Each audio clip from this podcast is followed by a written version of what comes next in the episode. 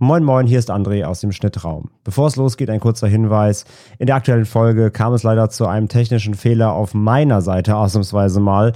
Mein Mikro hat nicht gegriffen im System und alles wurde über meine Webcam aufgezeichnet bei unserer Aufnahme. Deswegen klinge ich leider wie ein Stück Blech. Ich entschuldige mich für die Unannehmlichkeiten beim Hören. Ich glaube, alles ist trotzdem gut verständlich. Es klingt nur einfach nicht so rund und schön wie sonst, wie wenn ich in dieses Mikro hier reinspreche, wie es eigentlich sein soll. Trotzdem wünschen wir euch viel Spaß bei der Folge und hoffen, dass alles gut hörbar ist.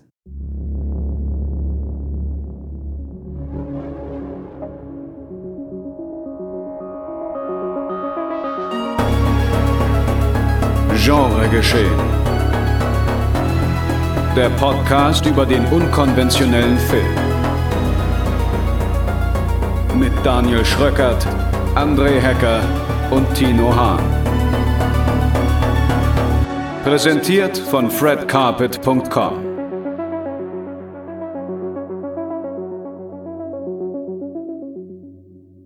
Moin Moin und Hallo und herzlich willkommen zur 84. Folge von Genre Geschehen, eurem Lieblingsgenre-Film-Podcast hier bei Fred Carpet. Mein Name ist André und bei mir ist der wunderbare Tino Hahn. Hallo. Daniel lässt sich entschuldigen, das Kind kotzt. Zitat aus unserer WhatsApp-Gruppe. Ähm, es gibt reichlich Trubel zu Hause und schlaflose Nächte, deswegen entschuldigt sich Herr Schröckert an dieser Stelle. Dafür haben wir aber heute eine äh, wunderbare äh, Gästin da, nämlich die liebe Clara Atlanta. Moin. Hi, vielen Dank, dass ich da sein darf. Ja, vielen Dank, dass du Zeit für uns hast und wer du bist, was du machst und ähm, zu welchem Thema du heute hier äh, beiträgst, das hören wir nach einer ganz kurzen Programmübersicht. Es fährt ein Zug nach nirgendwo und eine U-Bahn in die Hölle. In dieser Episode sprechen wir über das Sub-Subgenre U-Bahn-Horror. Was ist so gruselig an endlosen Tunneln? Wieso ist ein verlassener U-Bahnhof so unheilvoll? Und welche Metaphern lassen sich anhand von Filmen ableiten, die dieses Setting aufbieten? Wir lösen unsere Tickets und steigen ein und hoffen, ihr kommt mit.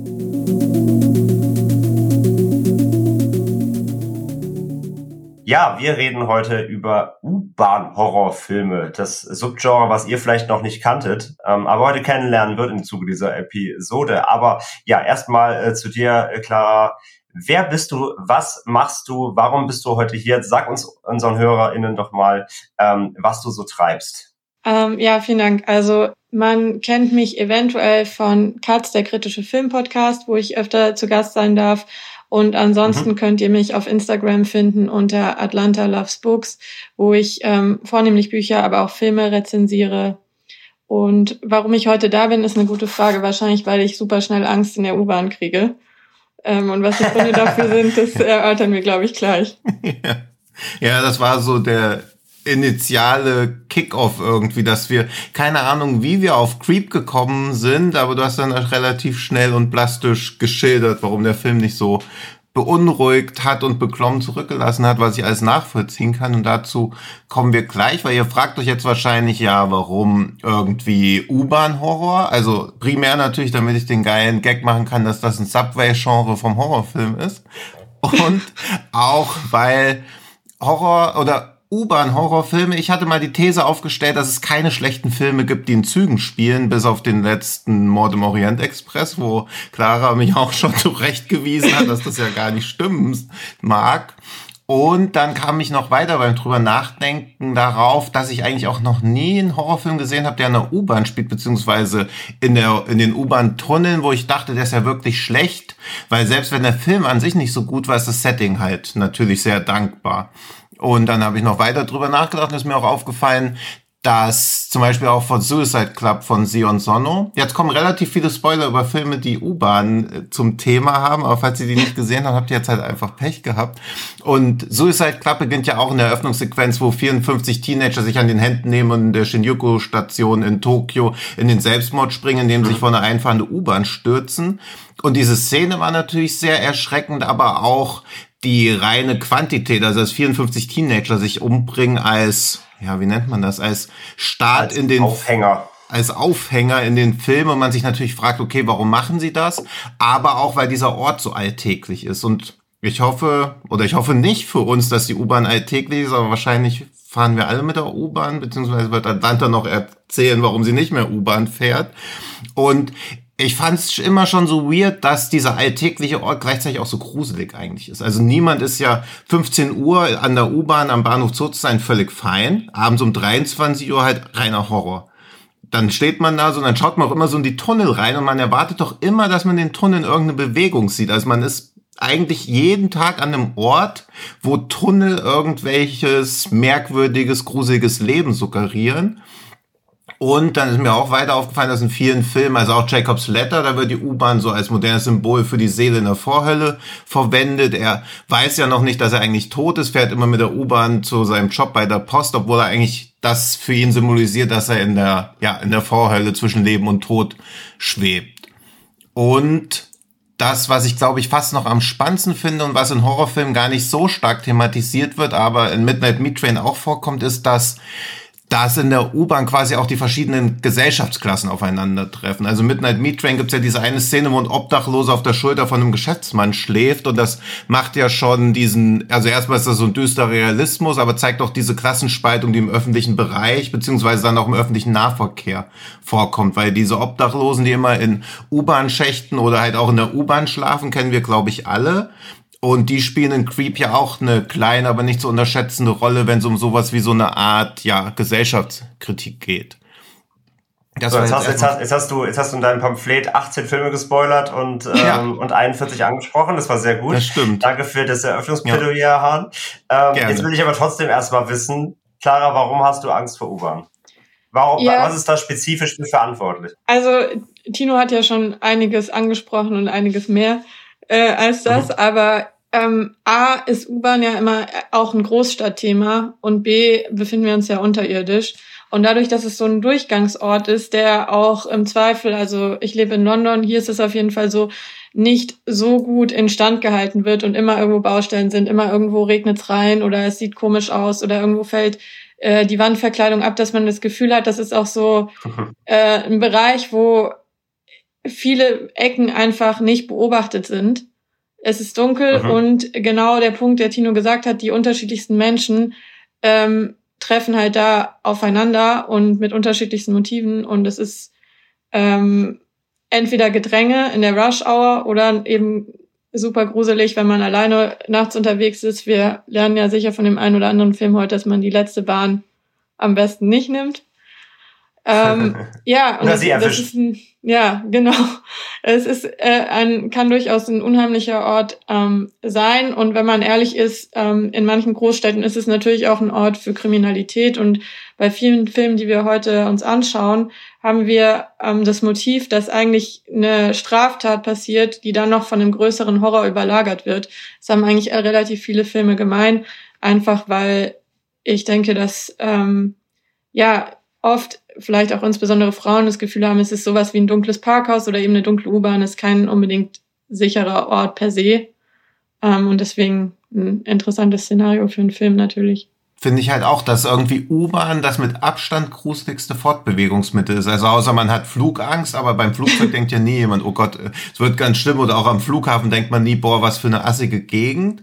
Busfahren geht halt auch, obwohl man da auch finde ich, wenn irgendwas mal eskaliert, ist es im Bus immer am krassesten, aber der Bus kann auch jederzeit anhalten. Eine U-Bahn kann halt auch nicht jederzeit anhalten. Also sie muss an der Haltestation anhalten, aber wie creepy das halt einfach wäre, wenn man mitten im Tunnel stehen bleiben würde und dann ist noch irgendeine Eskalation im Wagen einfach. Also es wäre auch Horror. Und S-Bahn finde ich auch signifikant weniger schlimm als U-Bahn, obwohl ich leider lange Zeit mich selbst belogen hatte, denn als ich nach Berlin gezogen bin, 2002 kam auch das Tattoo von Robert Schwentke ins Kino und ich habe an der S-Bahn-Haltestation gelebt, wo das Finale gespielt hat. Also ich habe quasi den Film im Kino gesehen, war relativ noch neu in Berlin, fahre nach Hause und denke auf einmal, shit, ich bin jetzt um 0.30 Uhr an dem Ort, wo das Finale von diesem Psychothriller gespielt hat, wo ich auch sagte, okay, krass. Und das hat für mich, glaube ich, dann mehr so eine anekdotische Relevanz als für viele andere Menschen. Das war so mein erster direkter Berührungspunkt in Berlin mit einem Filmdrehort, was sich dann im Laufe der Jahre natürlich normalisiert hat. Und jetzt denkt man nur so, ja, okay, spielt halt mal wieder was in Berlin. Es sind immer dieselben fünf Orte, aber da dachte ich auch so, okay, dieser Ort, wo ich mich eben noch so leicht gegruselt habe, existiert jetzt auch in meiner Realität. Das fand ich noch. Ja, ja das kann ich, das kann, das kann ich nachvollziehen. Ich meine, das, das, der Witz ist ja, ich wohne in Hamburg und der, der Joke ist ja hier, Witz, ja. Dass der Joke ist ja hier, dass, äh, dass er hier vertauscht ist. Und zwar die U-Bahnen fahren hauptsächlich ja überirdisch. Mhm. Und eigentlich die S-Bahnen sind oft eher die, die in Tunneln mhm. äh, rumdüsen. Und ähm, ja, im Tunnel stecken geblieben bin ich auch sogar schon öfter mal in Hamburg hier und da. Hm. Nur für zehn Minuten oder so, aber das Szenario per se gibt's ja auf jeden Fall. Ja. Äh, aber ich jetzt vorstelle, keine Ahnung, nimmst die letzte Bahn, die natürlich die bleibt stecken, weil Zug kaputt und du steckst irgendwie vier Stunden nachts im, im, im U-Bahn-Tunnel. Hm. Ähm, gibt wahrscheinlich Schöneres, ja, vor allem, wenn man eben diverse Filme schon ähm, gesehen hat. Aber ja, ich habe schon echt spannende, schon Dinge angesprochen, genau, dass es halt vor allem dieser Alltags, äh, diese Alltagssituation ist, äh, in, in die viele Menschen regelmäßig kommen und frag mich halt, wie viele Leute sich darüber Gedanken machen. Also ob jetzt wirklich der ist der ist die ist der U-Bahn ist die U-Bahn und der Tunnel das das Gruselige. Wahrscheinlich sind es eher die Situation am U-Bahnhof, also beziehungsweise eher wahrscheinlich auch die anderen Menschen hm. ähm, und äh, eher darauf zu gucken, wer ist denn da eigentlich? Vor allem jetzt da mal nachts noch letzte Bahn. Wer steht denn da eigentlich noch so am Gleis? Ne? Muss, muss ich mich irgendwie umgucken. Ähm, und da ist ja auch bei bei vielen Filmen ja dann auch diese diese ja, diese, diese Spannung mit drin. Also ich meine, wir hatten jetzt auch der U-Bahn wieder auch in den letzten Jahren ganz viel. Äh, The Sadness hat die U-Bahn-Szene gehabt, ja. Ähm, da, da, da, U-Bahn ist ja, U-Bahn wird nicht alt ähm, als Szenario und allein mhm. auch da diese Unberechenbarkeit in der vollen U-Bahn wie wir in Sadness gesehen haben, da, da muss dann, ich meine, klar, da ist ein Ausgangsszenario mit den, mit den Infizierten und so, aber rein theoretisch brauchst du die ja nicht mal. Na, wenn in einer vollen U-Bahn jemand anfängt, ein Messer zu ziehen, ab, Leute abzustechen, dafür brauchst du kein Virus. Also auch diese, diese permanente Bedrohungslage durch diese Mas Menschenmassen, gerade in Metropolen. Und hm. die Szene in Sadness basiert ja auch auf einem, auf einem echten Vorfall von 2014, glaube ich, ja eben in, in ja. Taipei, wo ja wirklich jemand amok gelaufen ist in der U-Bahn. Also es ist ja auch so ein Ort der Begegnung, aber meist ja auch nicht der guten Begegnung, sondern eher, eher, der, der genervten Begegnung ja. oder der unangenehmen Begegnung. Ja, es ist eher so der Ort des Auseinandergehen, also aus dem Weg gehen auf sehr begrenzten Raum. Also einerseits finde ich es natürlich sehr schön, wenn in der U-Bahn nur zwei Personen sind und die sich möglichst weit voneinander wegsetzen, aber das symbolisiert ja gleichzeitig auch die grundlegende Haltung von Menschen in der U-Bahn. Ja. Bloß kein Kontakt zu anderen. Ich würde natürlich komplett, ich würde wahnsinnig werden, wenn jemand reinkommt, sich neben mich setzt, wenn noch tausend andere Plätze frei sind. Also ja. ich würde sofort schweißnass vor Angst sein. Und das ist ja auch so ein Ding, dass man eigentlich als Mensch so ein Herdentier ist, aber eine U-Bahn halt auch gar nicht. Also er wird sich nicht in Krüppchen, weil man glaube ich auch immer so, Stromberg hat ja dieses begegnen Wolf ein Wolf und sagt so, oh ein Wolf, begegnen Menschen ein Mensch, sagt er so, oh ein Mörder. Und ich finde, das trifft in der U-Bahn immer ganz gut zu eigentlich, dass man immer denkt, okay, die Person, die jetzt einsteigt, die könnte auch mein Ende sein. Also am Wochenende, wenn die Leute einsteigen, ich bin in einer relativ leeren U-Bahn, allein gucke ich nicht, wer da einsteigt, weil allein ich schon denke, durch diesen Blickkontakt leite ich schon mein eigenes Ende ein. Was natürlich komplett übertrieben ist, aber das gibt's ja auch. Also es gibt den aus, ich glaube, irgendwie aus Ende der 60er ist Incident, der erste Film mit Martin Sheen, wo er auch so ein Raufbeut spielt, wo ein Zug auch in einer äh, New Yorker U-Bahn stecken bleibt. Und weil er aus dem Ende der 60er ist er halt schon sehr exemplarisch, aber das soll halt auch so diese, ja, diese Klassenangst irgendwie zeigen, weil im U-Bahnhof, äh, in der U-Bahn bleibt ein jüdisches Ehepaar stecken, ein schwarzes Ehepaar, ein Soldatenpaar und ein Obdachloser und die werden dann die ganze Zeit von Martin Sheen und seinem Kollegen so ter terrorisiert. Also der Film nimmt schon so ein bisschen so Deathwish voraus. Ah, okay. Und, und was auch da irgendwie exemplarisch ist, die einzige Person, die auch in der Gesellschaft keine Lobby hat, der Obdachlose, der ist während des ganzen Films wie so ein Running Gag ohnmächtig. also der, der okay. kommt überhaupt nicht zu Wort. So am Ende kommt er, glaube ich, noch, ich kann mich auch nicht mehr so gut, auch in so einem, wie so ein zynischer Kommentar kommt er noch so hoch und so sinngemäß irgendwie war was. Oder so. Also es ist sehr in die einzelnen Rollen aufgeteilt und nimmt auch so ein bisschen Deathwish vor, weil ich glaube, im ersten Film ist es doch auch, wo er dann in der U-Bahn auch konfrontiert wird und da dann tiltet er endgültig.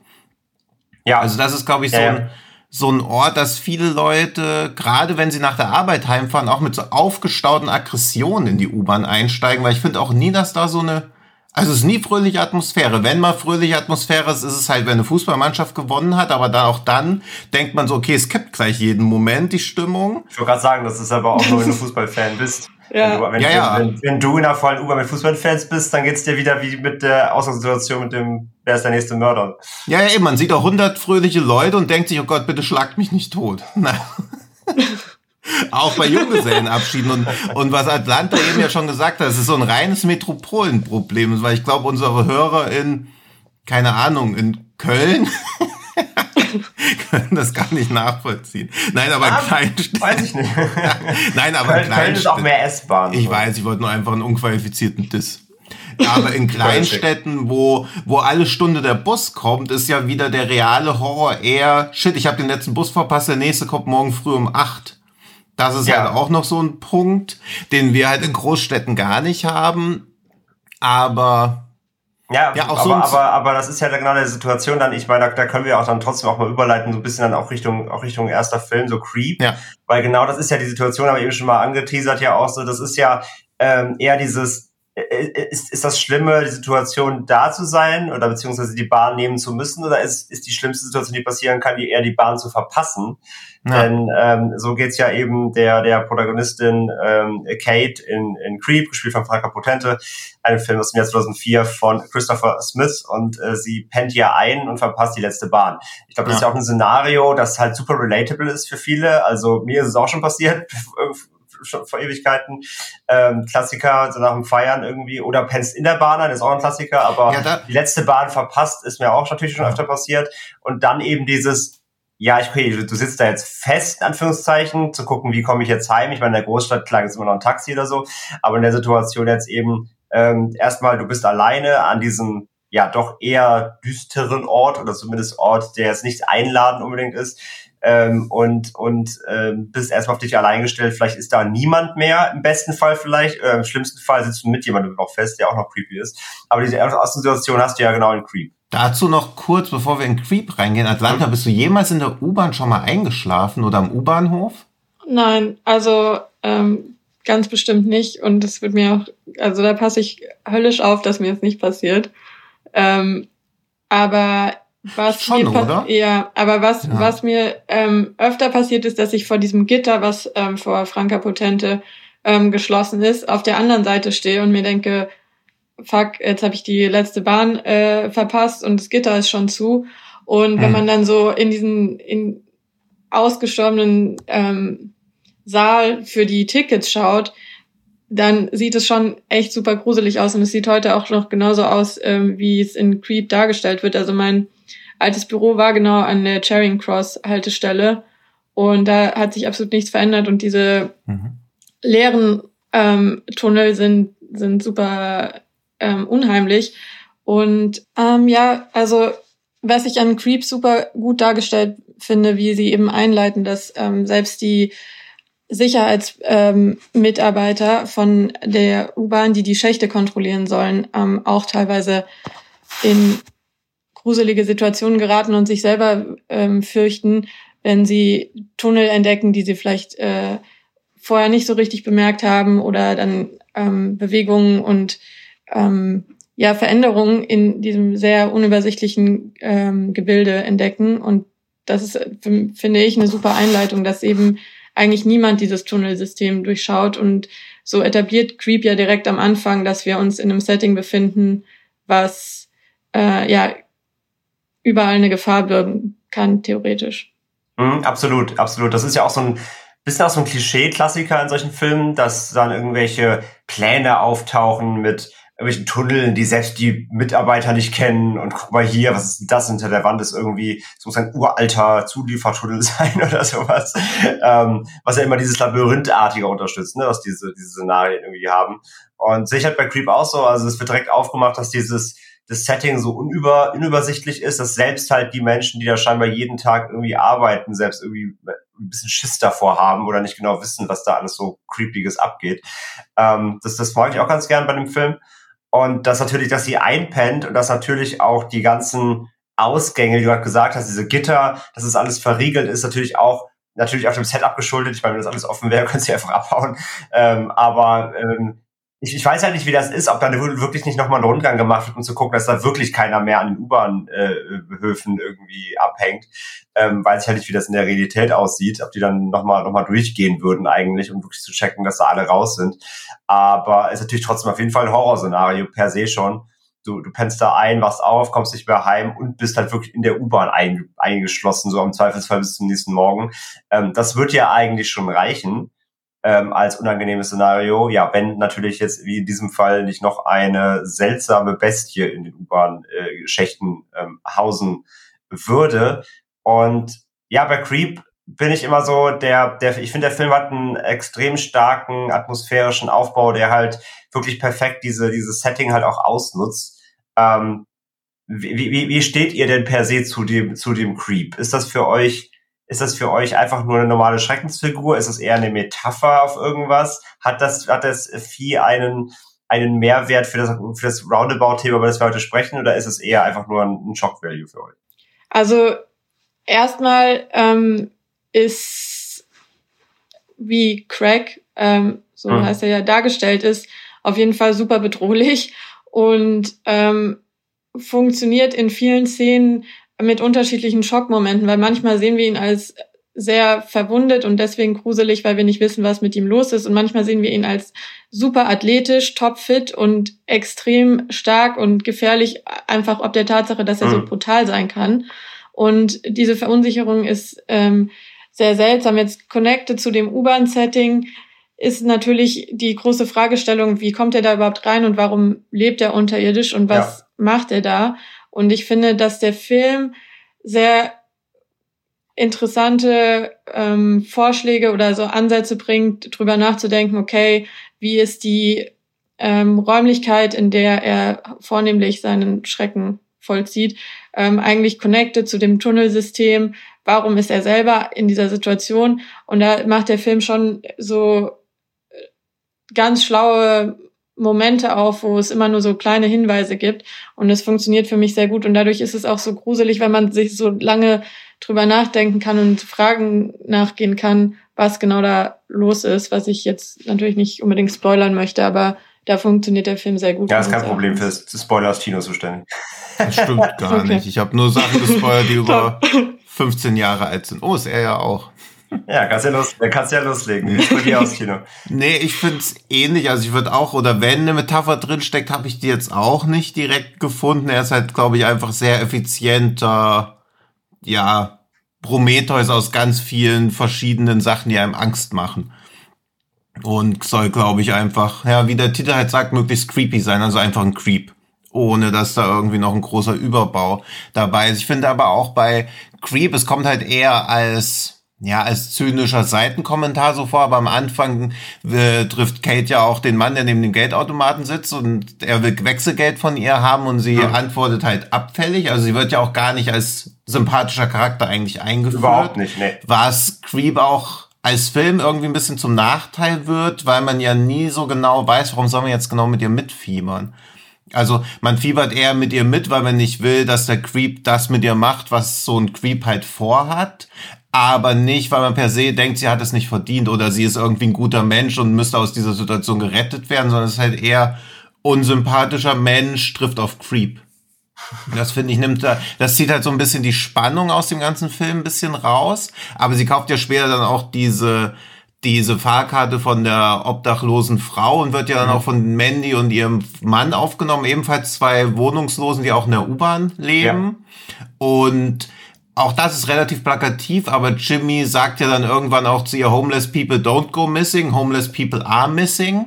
Und deutet ja auch da wieder drauf hin, dass halt Obdachlose generell keine Lobby haben und auch in der U-Bahn natürlich noch viel weniger. Und ich glaube, dass auch wirklich so diese Menge an Menschen die niemand vermisst und die dann einfach aber vermisst gehen in der U-Bahn auch nicht unbeträchtlich ist. Ich glaube halt jetzt nicht, dass der Creep da ist. Ich sag's lieber nochmal, nicht, dass jemand denkt, dass ich jetzt wirklich davon ausgehe, dass in jeder U-Bahn, aber wenn da irgendjemand in den Schächten verstirbt oder so, dann in der New Yorker U-Bahn, da gibt's sogar eine Doku drüber, aber Leute, die einfach in den Tunneln leben seit Jahrzehnten, die auch gar nicht mehr irgendwie ans Tageslicht rausgehen, die einfach in den Tunneln rumvegetieren, wo auch da die Stadt eigentlich schon aufgegeben hat, es irgendwie so kontrollieren zu wollen. Es wird halt einfach nur eher ja irgendwie in, in, halbwegs geregelten Bahnen gehalten, aber wie halbwegs geregelt solche Bahnen sein kann, wenn du seit Jahrzehnten obdachlos bist, kann ich jetzt auch nicht wirklich beurteilen und Creep verweist am Ende ja dann auch nochmal auf diese ganze Kritik oder beziehungsweise an, an die, auf diesen Umgang mit Obdachlosen, was mhm. ich für einen ja für einen reinen Schockerfilm schon echt gut gemacht finde eigentlich. Ja, also ich würde dir insofern widersprechen, dass ich finde, dass es im Film nicht so richtig, also du sagst ja, der Charakter von Franka Potente sei nicht mhm. sonderlich sympathisch und das sei eventuell ein Nachteil mhm. ähm, des Films. Ähm, aber gerade kombiniert mit der Thematik ähm, mhm. der Obdachlosen, denke ich, soll sie eigentlich von einer gewissen Fallhöhe mhm. ja in diese mhm. Situation gebracht werden und ist eigentlich in dem Sinne ähm, nicht jemand, der per se unsympathisch ist, sondern relativ normal, schrägstrich einigermaßen mhm. gut situiert und eine Person, die sich normalerweise überhaupt keine Gedanken machen würde, ähm, wie es den Personen geht, die in diesen Tunneln mhm. schlafen müssen. Ähm, und sie wird in eine Situation gebracht, wo sie das auf natürlich extreme Weise mitbekommt und quasi ja dann in eine Empathie ge gezwungen. Und ich finde, der Film baut es auch sinnvoll auf, dass sie irgendwann viel mehr die Perspektive der Leute, die dort leben, versteht und am Ende ja da oder im Mittelteil des Films damit sympathisiert und am Ende quasi in diese Rolle ähm, gepresst wird. Und ich finde, die Endszene zeigt auch nicht nur, dass sie fürchterlich erschrocken ist über diese Nacht, sondern dass sie besonders auch erschrocken ist über das Schicksal von ähm, mhm. Mandy.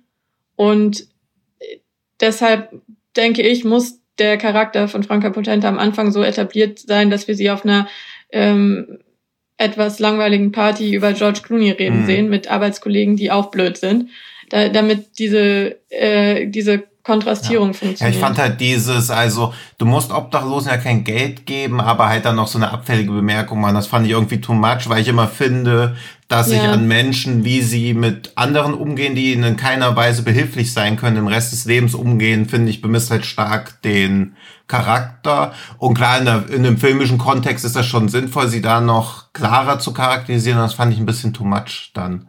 Aber andererseits sehr vieles in dem Film ein bisschen too much. Also wahrscheinlich ist das wieder im Einklang. Ja, dass sie, dass sie als diese Upper Class ja. halt dann so kommt und das, ja, also ich, ich verstehe beide Seiten. Also ich finde es auch ein bisschen too much. Ich finde sie auch wirklich hochgradig unsympathisch, gerade am Anfang.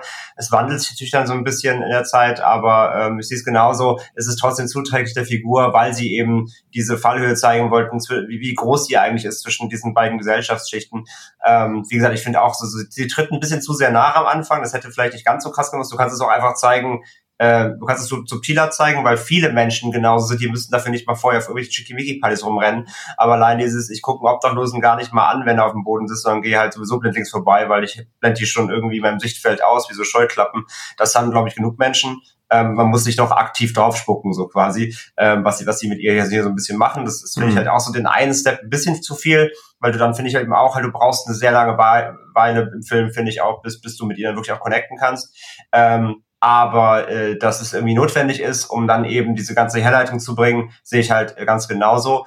Und was ich halt auch immer wieder spannend finde, ist, ich habe mal auch das Gefühl, und übrigens, ich meine, Tino, du meintest ja eben, ne, unsympathischer Mensch trifft auf Creep, also klar, das beschreibt natürlich jeden Tag in der Berliner U-Bahn, aber, äh, aber diesen, auch dieser, dieser Creep als potenziertes ähm, Wesen, wo man das Gefühl haben manchmal auch könnte, also wie, wie du auch gesagt hast, äh, Clara, man kriegt so Hinweise, wie das da passiert sein könnte, warum er da ist, wie das, wie es zustande gekommen ist. Also man hat manchmal das Gefühl bei dem Film, finde ich, er könnte auch mal wie Franka Potente gewesen sein. Vielleicht wurde er auch mal eingesperrt und dann kam er nie wieder raus und jetzt muss er da leben und wurde nach und nach wie so ein Maulwurf zu dem zu dem ja. Tier, was er ist irgendwie. Ähm, das finde ich so hochpotenziert, das Ganze irgendwie. Also ich hatte auch schon mal irgendein Essay über den Film gelesen, dass es so einen Film-Essay gibt, das ist auch schon, auch schon Wahnsinn.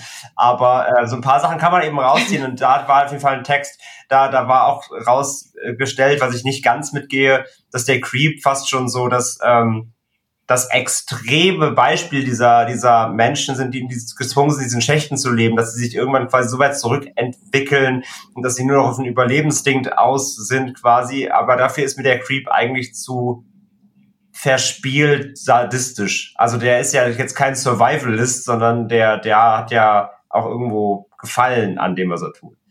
Ja, also da, da das Essay würde ich gern ähm, mal lesen, aber ich habe den Creep ähm, ga ganz anders verstanden, weil ich den auch als komplett ähm, andere Personen zu, zu den Obdachlosen gesehen habe, also der ist nicht ein Obdachloser gewesen für mein Empfinden, sondern ich habe die Geschichte ehrlich gesagt so verstanden, dass er was mit diesen ähm, medizinischen Einrichtungen zu tun hatte, die hm. vorher schon existiert waren und er in irgendeiner Weise darunter gelitten hat und mit ihm etwas passiert ist, ähm, was ihn ja in die Richtung gebracht hat, in, in, der, in der er lebt. Deswegen finde ich, ist es keine fortführende Entwicklung einfach nur von dem Leben in Tunneln, ja. um ehrlich zu sein. Und die andere Thematik, die damit noch aufkommt, weil ähm, ihr vorhin noch nach ähm, Metaphern gesucht habt, ist zumindest ein Motiv, was ja schon öfter vorkommt, in irgendeiner Weise äh, auch ein Problem mit Frauen oder ein Problem mit ähm, Sexualität, weil wir es nicht nur beim Creep haben, sondern auch in der einleitenden Szene passiert ja was äh, mit Franka Potente vorher. Und in den gruseligsten ähm, Bereichen des Films geht es ja auch auf jeden Fall in irgendeiner Weise um Weiblichkeit und, und Fruchtbarkeit und Kinder. Und diese Thematik haftet dem Creep ja auch an und das hat per se ja mit den Obdachlosen jetzt mhm, nichts ja. zu tun. Deswegen würde ich ihn davon ähm, mhm. losgelöst Ja, würde ich mich auch eher anschließen. Gerade auch so diese also es gibt auch Gewalt gegen Männer im Film, aber die ist halt schon eher so beiläufig, also eher eine potenzielle Gefahr ausschalten, die sich wehren könnte, während die Gewalt gegen Frauen ja schon deutlich plakativer und auch sadistischer ausgespielt wird, was man den Film natürlich auch zum Vorwurf machen könnte, aber dann müsste man das sehr vielen Horrorfilmen zum Vorwurf machen, was man natürlich auch wieder machen könnte, also Creep will schon unangenehm und verstörend sein, ohne da eine wirklich größere Botschaft drin zu finden. Und das kriegt er gut hin. Also hat ja, ja, also du kannst ja mal so diese eine Szene, die du auch bei Katz Discord kurz erwähnt hast, ja. die finde ich nämlich auch sehr verstörend, wo man erst denkt, ach, also, dass, dass Christopher Smith es hinbekommt, ja. Mitleid für die Figur schon fast zu empfinden, aber dann. Ja, also ich beende jetzt deinen Satz nicht, Tino, ja. ich fange nochmal weiter vorne an. Also wir sind, wir sind ja, wir sind ja in der, ähm, in irgendeiner Weise medizinischen Einheit auch unterwegs, unterirdisch. Und die beste Szene vom Film für mich ist, dass es ähm, ein Waschbecken gibt, was erstmal aussieht wie ein komplett verrottetes, aber zumindest irgendwann mal funktionierendes Waschbecken für ein Behandlungsraum oder OP-Saal. Und Craig, ähm, Schrägstrich der Creep, steht eben davor ähm, und bereitet sich auf eine verme also vermeintliche OP vor, will sich die Hände waschen, beziehungsweise wäscht sich die Hände, aber aus dem Hahn kommt gar kein Wasser. Und in dem Moment habe ich persönlich wahnsinnige Angst vor ihm bekommen, weil ich dachte, er ist so von der Realität entkoppelt, dass er gar nicht merkt, dass da gar kein Wasser rauskommt. Und alles weitere, was in der Szene folgt, ist äh, noch viel schlimmer und auch komplett ähm, von der Realität weit entfernt entfernt. Also man denkt, er ist wirklich in seinem eigenen ähm, Film. Und dann kommt aber sehr viel später eine Szene, wo ähm, Franka Potente und er wieder aufeinandertreffen und er plötzlich in eine Situation gerät, wo er um Mitleid flehen kann und Dinge ausdrückt, die bei Franka Potente auch auslösen, oh nein, oh Gott, vielleicht geht's ihm wirklich nicht gut, bis zu dem entscheidenden Punkt, wo sie realisiert, nein, ähm, der hat eigentlich mein Mitleid nicht verdient, sondern die Worte, die er sagt, sind nur gespielt und eigentlich die letzten Worte eines seines Opfers. Und da finde ich, macht der Film eben einen interessanten Punkt über diesen Bösewicht auf, nämlich wir wissen gar nicht, okay, ist er wirklich so weit weg von der Realität, dass er nicht merkt, was er macht, oder weiß er ganz genau, was er macht, wie eben diese spätere Szene suggeriert.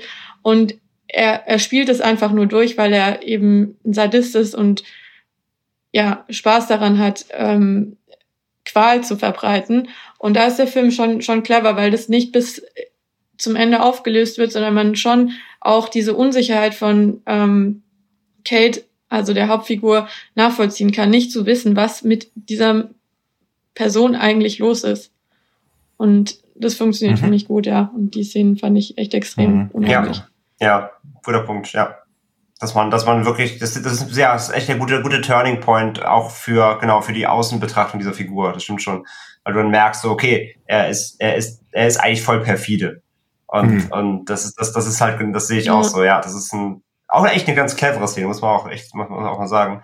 Ähm, und das Szenario, wie du sagst, mit dieser OP, das ist halt eh dieses Ding. Also man hat ja auch irgendwie das Gefühl, die ganze Zeit dann durch dieses Setting und wie er dann auch vorgeht, man hat ja auch das Gefühl, er könnte vielleicht, vielleicht war er wirklich mal ein Arzt oder so. Man hat, also man kennt ja seinen Background nicht, aber das, also er hat, er könnte ja das, man könnte ja die, die den Eindruck wegkriegen, er weiß genau, wie so, wie so eine OP abläuft oder so. Aber ich meine, gut, dass man sich wie die Hände wäscht, so ist jetzt ein Allgemeinbildungsding, aber man, wie ist, man hatte so ein bisschen die, die, die, die, also er könnte, er könnte wie ein, ein Experiment gewesen sein oder irgendein Opfer, äh, der sich vielleicht Sachen auch einfach nur abgeguckt hat, vielleicht auch. Das ist natürlich die, äh, das ist, das ist eine sehr große Wahrscheinlichkeit.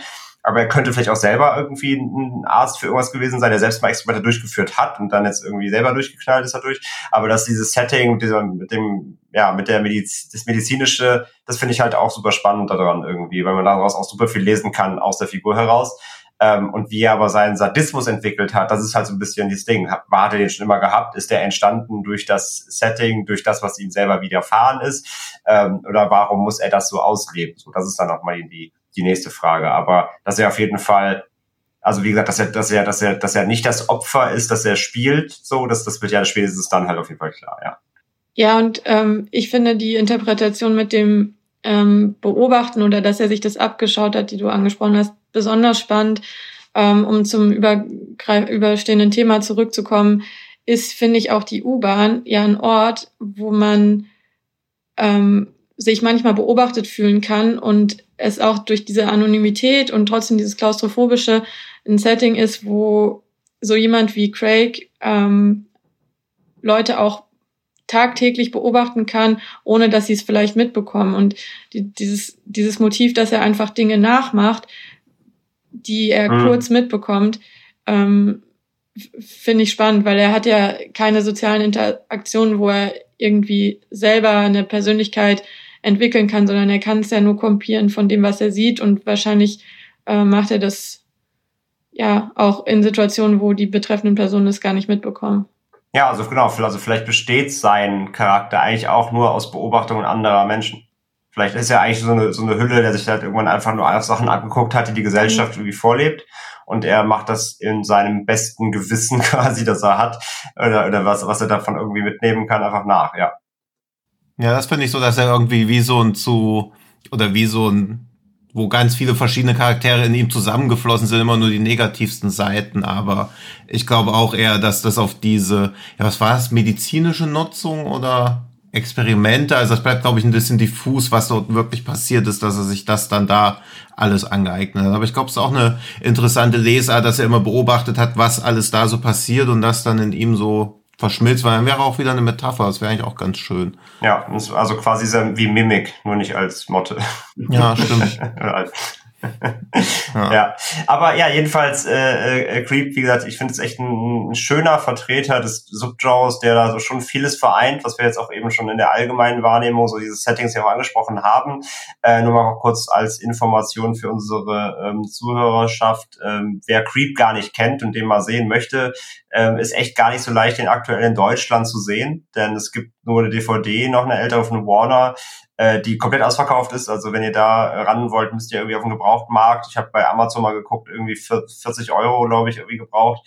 Ähm, und sonst im Streaming in Deutschland äh, gar nicht zu sehen. Äh, klar, du meintest in UK konntest du ihn gucken. Ne? Also er ist ja. bei Prime Video drin, aber er hat halt eine äh, Territory-Barriere drin. Ja, man kann ihn aus Deutschland nicht streamen. Ähm, keine Ahnung warum, ob da irgendwelche Rechte vielleicht irgendwie abgeflogen sind.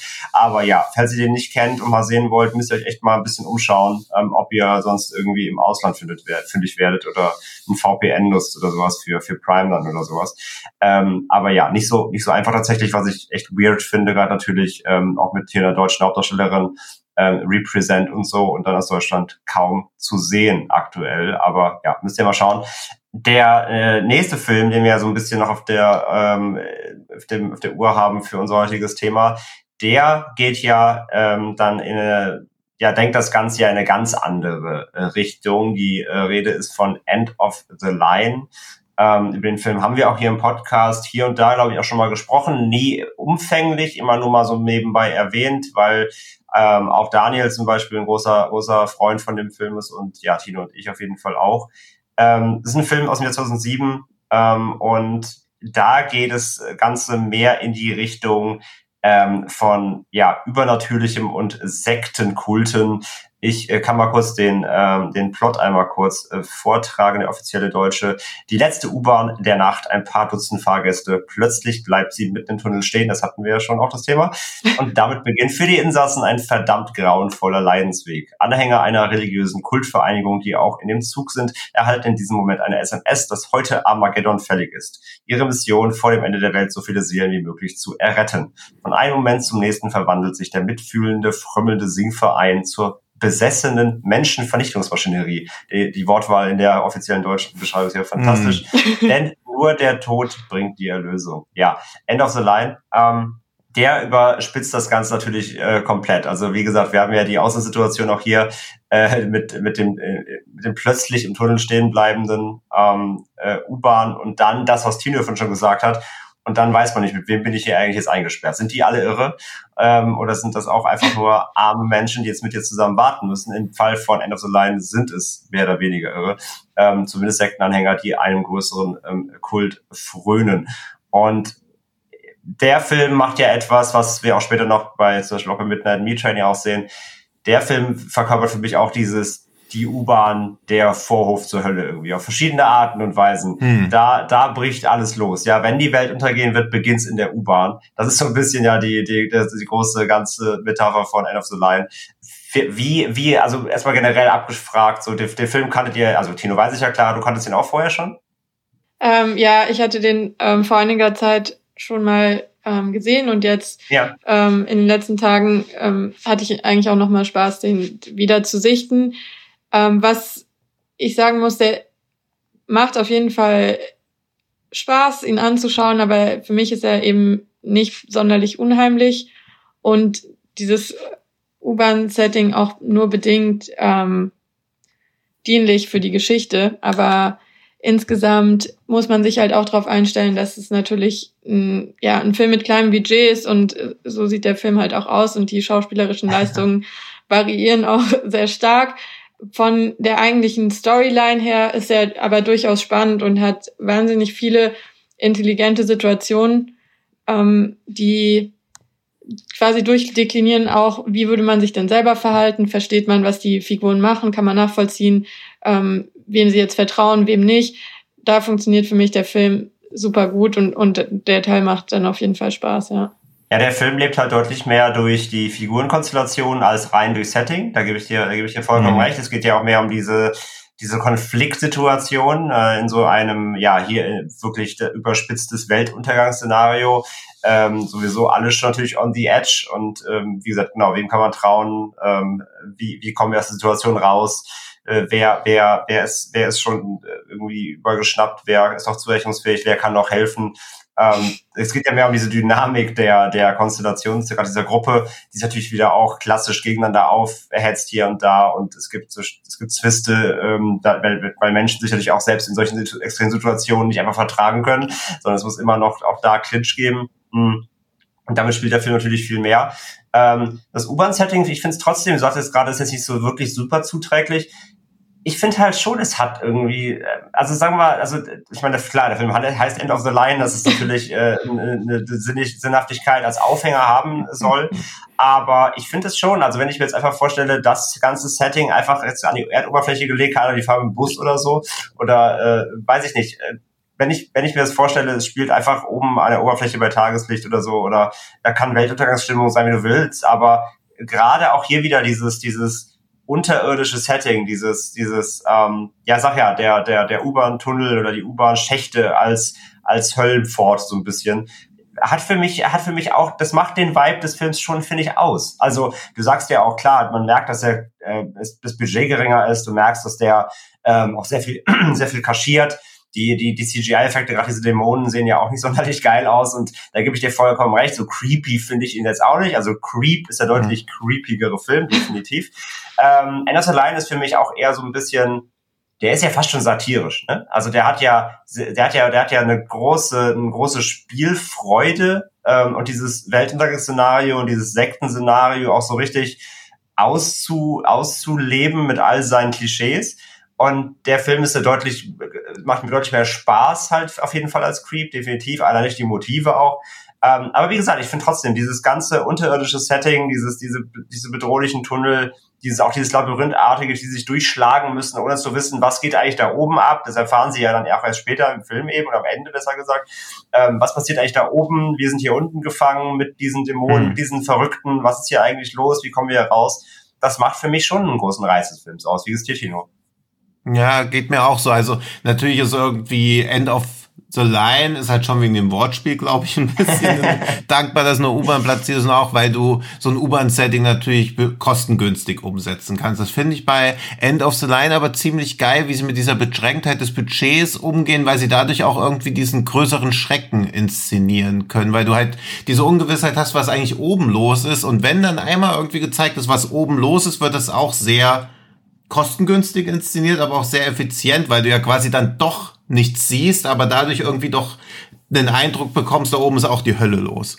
Und das finde ich ähnlich, nee, ich ähnlich effizient wie bei der Nebel, wo ja auch alles sich in diesem Supermarkt abspielt und ja auch da diese Beschränktheit und verschiedene Klassen stecken zusammen in einem Raum, dann entwickeln sich noch diese ja, diese einzelnen unterschiedlichen Gruppendynamiken. Das bei End of the Line jetzt halt alles nicht so gut umgesetzt, aber gerade dadurch, dass du auch diese einzelnen Waggons noch und so hast, also dass quasi die Leute auch nie direkt in einem Raum miteinander sind, sondern eher in einem Schlauch von mehreren Räumen miteinander und sie auch durch diese Schläuche, durch diese Waggons einfach durchgehen müssen. Diese Dynamik finde ich auch spannend. Also, dass du quasi, ein Zug ist ja sehr eng, aber auch sehr lang. Also dass du auch diese sich nach vorne oder nach hinten oder du ja auch eigentlich nie weißt, schlägst du dich gerade nach vorne durch oder schlägst du dich nach hinten durch. Also auch das zeigt ja diesen Klassenkampf so ein bisschen. Also du kannst ja quasi das, was Snowpiercer ja am offensichtlichsten macht, aber wenn du nicht weißt, wo du hin musst, weil du nicht ganz hinten bist, sondern du bist irgendwo in der Mitte und dann kämpfst du dich durch diesen U-Bahn-Waggon, am Ende merkst du, shit, ich habe mich ja gar nicht nach oben gekämpft, ich habe mich ja nach unten gekämpft.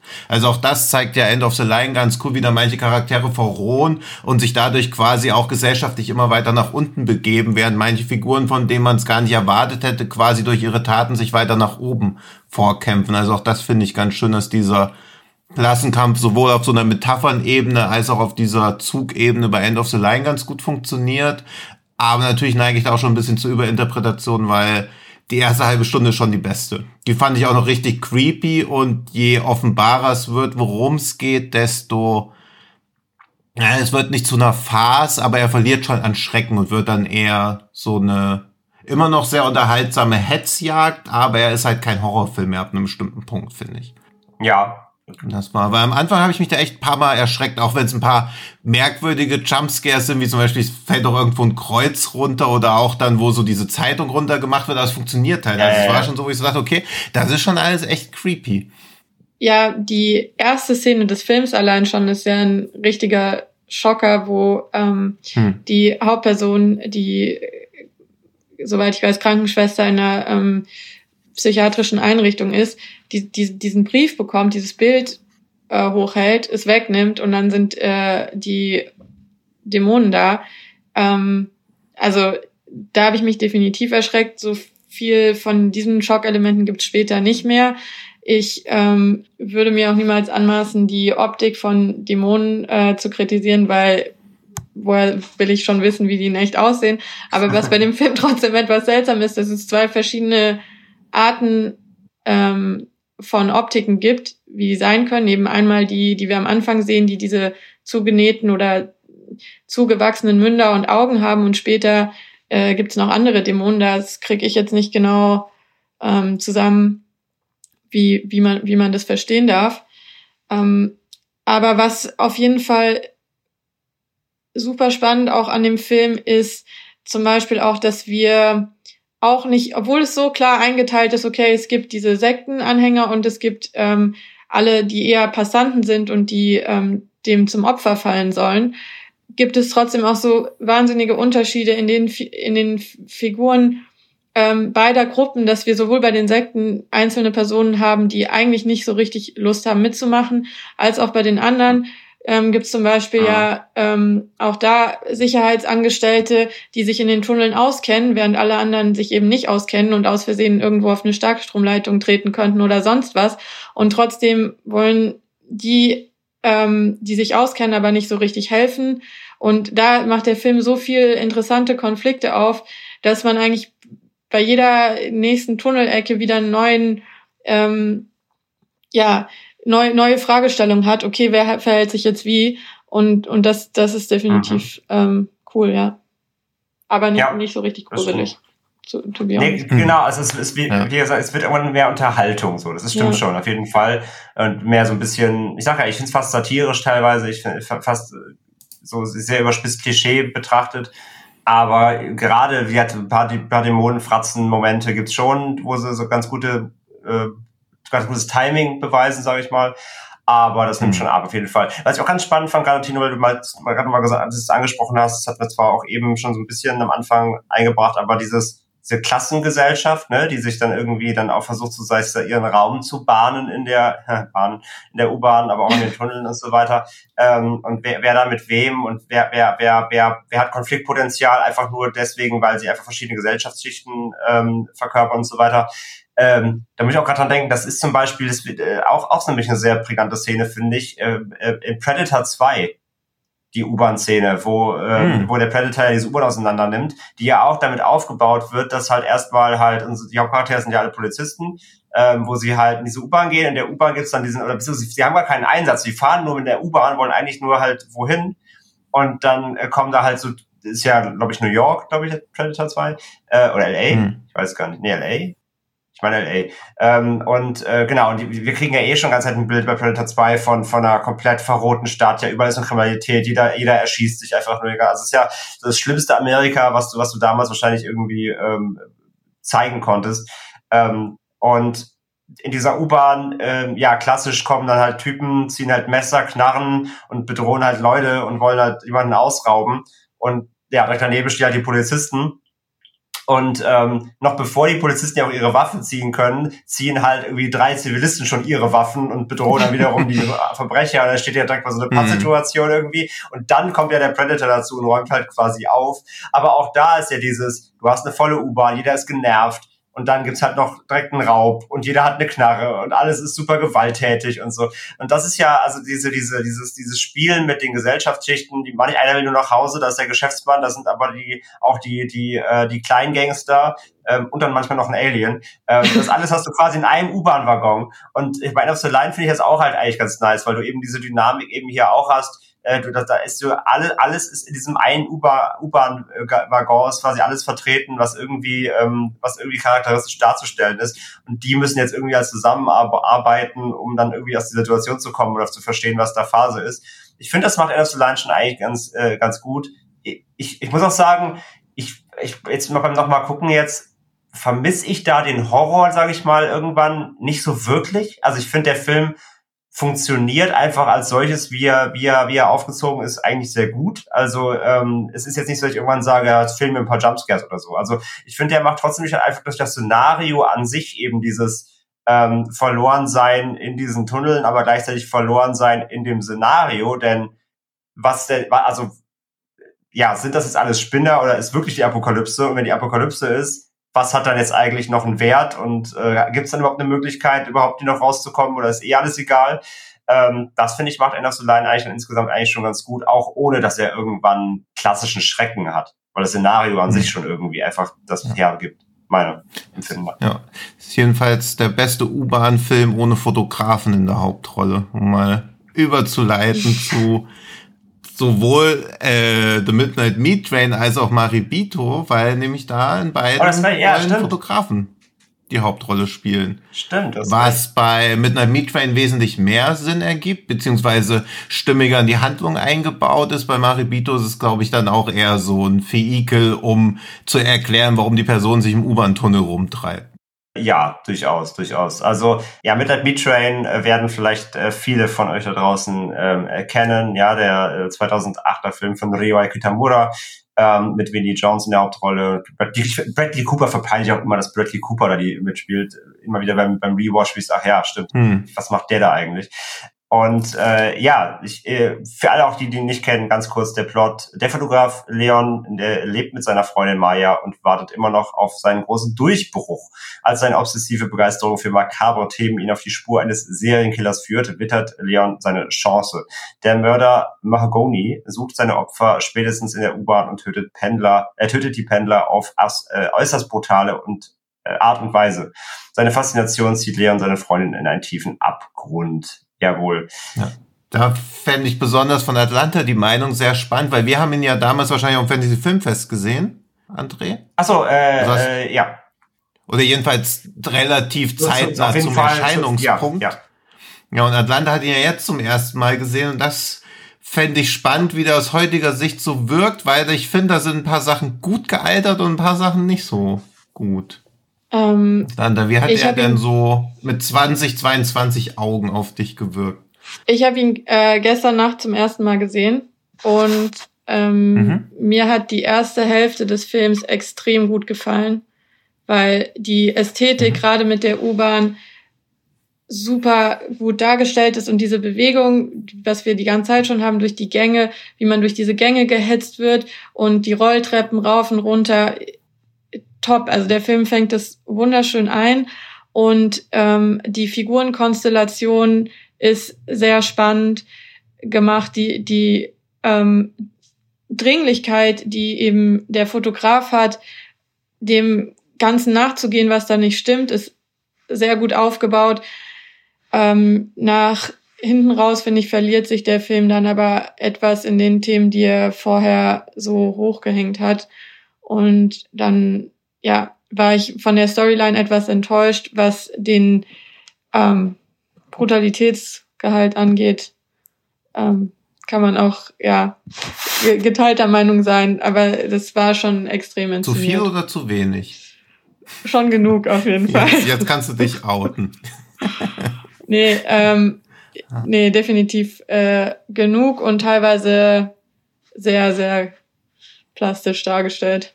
Aber ja, hm. insgesamt hat mir die erste Hälfte des Films phänomenal gut gefallen und dann nach hinten raus war ich ein bisschen enttäuscht und dachte, er hm. wäre eigentlich noch mehr gegangen.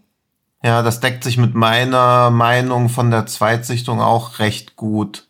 Also, also es ist ja eine Clive Barker Kurzgeschichte, die da auf Spielfilmlänge aufgeblasen wurde. Deswegen finde ich das Ende nach wie vor nicht so schlimm, weil es halt so noch das Clive Barker-artigste am ganzen Film ja, eigentlich darstellt. Aber ich finde auch dadurch, dass er versucht, dann noch mehr und noch mehr aufzumachen und es bis zu dem Punkt ja eigentlich auch noch relativ nicht realistisch, aber glaubhaft noch alles war und dann auf einmal entsteht sowas, was halt wieder so einen krassen Gegensatz zu diesem ganzen, dass ja der ganze Untergrund auch komplett durchkapitalisiert eigentlich ist und mhm. auf einmal sollen dann da halt noch ganz viele Sachen existieren, die die Menschheit gar nicht wirklich kennt. Das war mir dann auch ein bisschen too much. Ich kann es noch als so eine Metapher akzeptieren, aber die erste Dreiviertelstunde, gerade mit Vinnie Jones, der glaube ich außer Willkommen oder so kein einziges Wort im ganzen Film spricht, was immer das Beste, glaube ich, ist, was Vinnie Jones machen kann.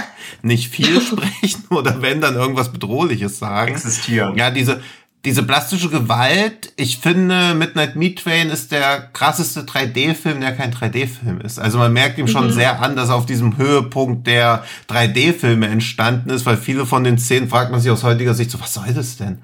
Also, warum fliegt jetzt ein rausgeschlagen, mit dem Hammer rausgeschlagener Augapfel so plakativ Richtung Kamera und auch wie das Blut rumspritzt? Also, es sieht halt wirklich alles wie ein 3D-Film aus, was aber nach wie vor eine nicht zu verachtende Ästhetik hat, finde ich. Also, ich finde den von diesem ganzen Brutalitätslevel und wie er es inszeniert schon echt stark, diese eine Szene mit dem abgeschlagenen Kopf, wo die Kamera dann so aus dem abgeschlagenen Kopf rausfährt durch den ganzen U-Bahn-Waggon. Das finde ich ist schon ganz großes Kino.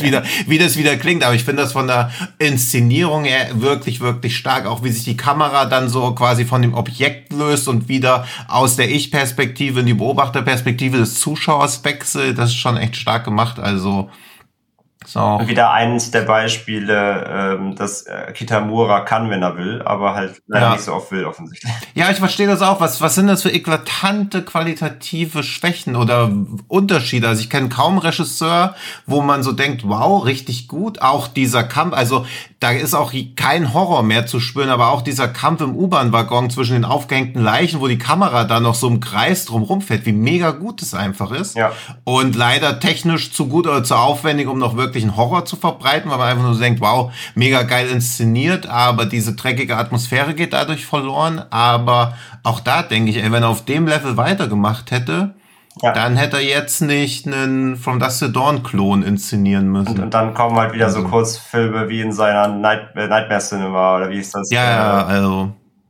Äh, echt strange. Night, doch, Nightmare Cinema Reihe, genau. Ja, ja. Wo du denkst so, wie viel hast du gesoffen? Ja, schade. Wie viel, also da habe ich gedacht, ey, krass, wenn das jetzt so das Level ist, was er so in Hollywood an den Tag legt, wird's richtig, richtig geil. Ja. Und dann. Schade. Schade.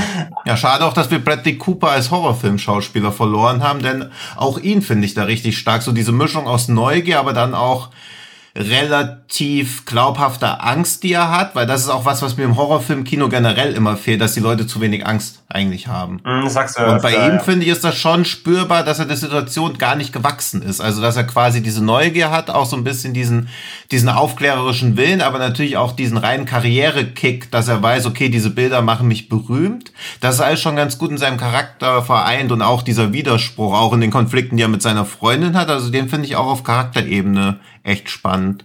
Ja, ähm, also was auf jeden Fall so ist, dass ähm, Bradley Coopers Schauspiel auch viel ausdrückt darüber, wie wir ähm, die Hauptcharaktere um ihn herum wahrnehmen. Und ähm, ein Beispiel dafür ist, dass er zum Beispiel, wenn er die Fotos macht von der Situation, wo das Model angegriffen wird, ähm, ja überhaupt gar keine Angst vor den Kriminellen hat, obwohl die ein Messer in der Hand haben und sich denen entgegenstellen kann und wir aus seinem Gesicht ablesen, okay, ähm, er geht davon aus, wenn er jetzt hier stark bleibt und äh, auf seinem Punkt beharrt und denen in die Augen schaut, sind die keine Bedrohung. Und so ist es dann auch.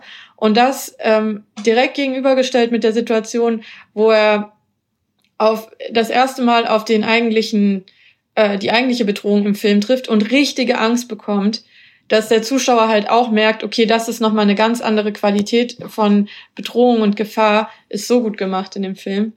Also, und da mhm. funktioniert ähm, Bradley Coopers Schauspiel echt ähm, 1A.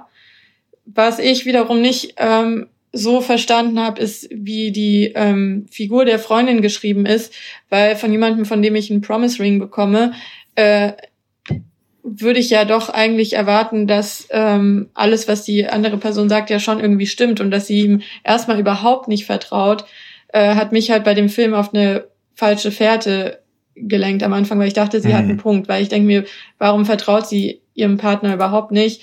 Und da geht's mir dann viel zu schnell dramaturgisch in eine Situation rein, wo ihre Stimmung komplett umschlägt und sie komplett irgendwie jegliche Sorge vergisst und da wirklich mitten quasi in den Fleischerhaken reinrennt. Sehenden Auges. So. Das, hm. Ja, eine Metapher. ja, ähm, ja äh, verstehe, ja, geht mir, geht mir auch ein bisschen so. Ähm, ich, also ich verstehe ihre Skepsis, aber sie ist schon immer sehr anti. Also sie hat irgendwie keinen, es gibt auch irgendwie keinen so, da fehlt ein bisschen der Support auch irgendwie ja. dann doch in manchen Szenen, die, wo ich, also der ist sehr eklatant, geht es auseinander, obwohl irgendwie, also scheinbar scheinen sie es ja sehr zu lieben und irgendwie alles cool. Aber sie ist dann immer schon so sehr anti und blockt halt wirklich alles ab, was seine, seine Vision und seine, ja, seine Idee davon irgendwie angeht. Das, das, das, äh, das sehe ich auch so. Ähm, und wie gesagt, Bradley Cooper an sich finde ich auch, ähm, macht es gut im Film, definitiv auch mit der Angst. So, also das ist ja auch, also es ist ja, es ist ja das erste, erste Book of Blood halt eben von Barker und ähm, ja, ist eben mal eine Kurzgeschichte, genau, also dass es das gestreckt wird, klar, das ist natürlich spürbar, wenn man die Originalstory auch kennt trotzdem finde ich halt, dass der Film es irgendwie doch ganz gut hinbekommt, weil, also er ist ein bisschen redundant teilweise auch eben mit dem Einsatz dann eben immer dieser, dieser U-Bahn-Sequenzen irgendwo. Auf der anderen Seite, ich meine, das sind nur noch die Schauwerte des Films letztendlich, ähm, natürlich, die auch, die, die, die er, die er dann auch braucht. Und ich meine, Kitamura ist halt auch ein sehr grafischer Regisseur und deswegen ähm, wundert das ja auch nicht, dass er dann da teilweise das dann so ausschlachtet was wie gesagt für die geneigten Gorehounds dann ja auch dankbar, äh, wahrscheinlich dankbar ist. Wie, wie findest du denn die, den Einsatz per se hier des Settings der, der eben der U-Bahn an sich? Ähm, ich finde ja, die wird hier sehr, ich finde die U-Bahn wird hier als sehr kalter Ort dargestellt. Auch das liegt natürlich auch in der Farbgebung. Es ist immer alles sehr, ich finde es sehr entsättigt, mal abgesehen vom Blut vielleicht. Aber es ist ein sehr, es ist ein sehr kalter, irgendwie auch ein sehr trister Ort. Und ich meine, natürlich hier noch viel mehr als bei End of the Line, hast du hier natürlich nicht nur das, äh, nicht nur das Sinnbild, sondern es ist ja ja wirklich quasi die Pforte der Hölle. Ja, also es wird ja dann spätestens zum Ende klar, das ist irgendwie ein Ort, da, äh, da, da, da herrschen außerweltliche ähm, äh, Gesetze irgendwie, da ist, da lauert was, ein altes, ein altes Böse, was, was halt eben vor der Menschheit schon existiert hat, geht ja fast schon auch ein bisschen Richtung Lovecraft oder so ja auch von der, von der Grundidee, da herrscht irgendwas Kosmisches, äh, was, was der, was, die Menschheit muss dem dienen und ähm, ja, die U-Bahn ist dazu quasi der, der Zugang. Aber wird für dich denn das Setting der U-Bahn hier per se funktioniert, Laura? Ähm, sehr, sehr gut. Also die U-Bahn ist vor allen Dingen auch so sehr metallisch und ähm, ja. Sehr monoton dargestellt, was ja dann connected ist wiederum mit den anderen Schauplätzen, wo wir in, einem, in einer Schlachterei sind und eben auch diese Werkzeuge haben und, und da soll ja irgendwie auch so ein Connect her hergestellt werden. Und für die Kampfszenen, wie die choreografiert sind in diesem Gang, das ist so schön gemacht. Alleine die Einstiegsszene, wo jemand auf einer Blutlache ausrutscht und der komplette Gang entlang gefilmt wird. ja. So, das kannst du eigentlich nur so in einer, in einer leeren U-Bahn filmen, dass es diese Beklemmung und gleichzeitig so diese Dynamik in einem hat. Und dann später im, im, im Finale ähm, Bradley Cooper gegen den Serienmörder mit ähm, der jeweiligen Waffen, denen, denen zur Verfügung steht. Ähm, die machen ja alles ähm, was man nur machen kann für diese Kampfchoreografie aus dem aus dem U-Bahn-Wagen. Also das ist ähm, super gut gestaltet. Hm. Ja, gerade dieses, genau dieses Metallische, das, das sehe ich halt auch so. Also alles hat so eine, es hat so eine klinische Sauberkeit fast schon und wird dann halt total vollgesaut natürlich durch, durch Vinnie Jones irgendwie. Ja. Ähm, aber ja. Ja, ich finde auch schön, dass der Film es am besten von allen, die wir hatten, schafft, Unterwelt und Oberwelt abzutrennen. Mhm. Also gerade weil Bradley Cooper ja auch als Fotograf dann in New York immer unterwegs ist und da Bilder macht. Also im Prinzip ist die ganze U-Bahn ja echt wie so ein Operi Operationstisch, diese metallernen, wo so links und rechts das Blut, Blut auch so ablaufen kann. Bei Pathologen sind die, glaube ich, diese, wo Leichen aufgebahrt werden und so aufgeschnitten werden.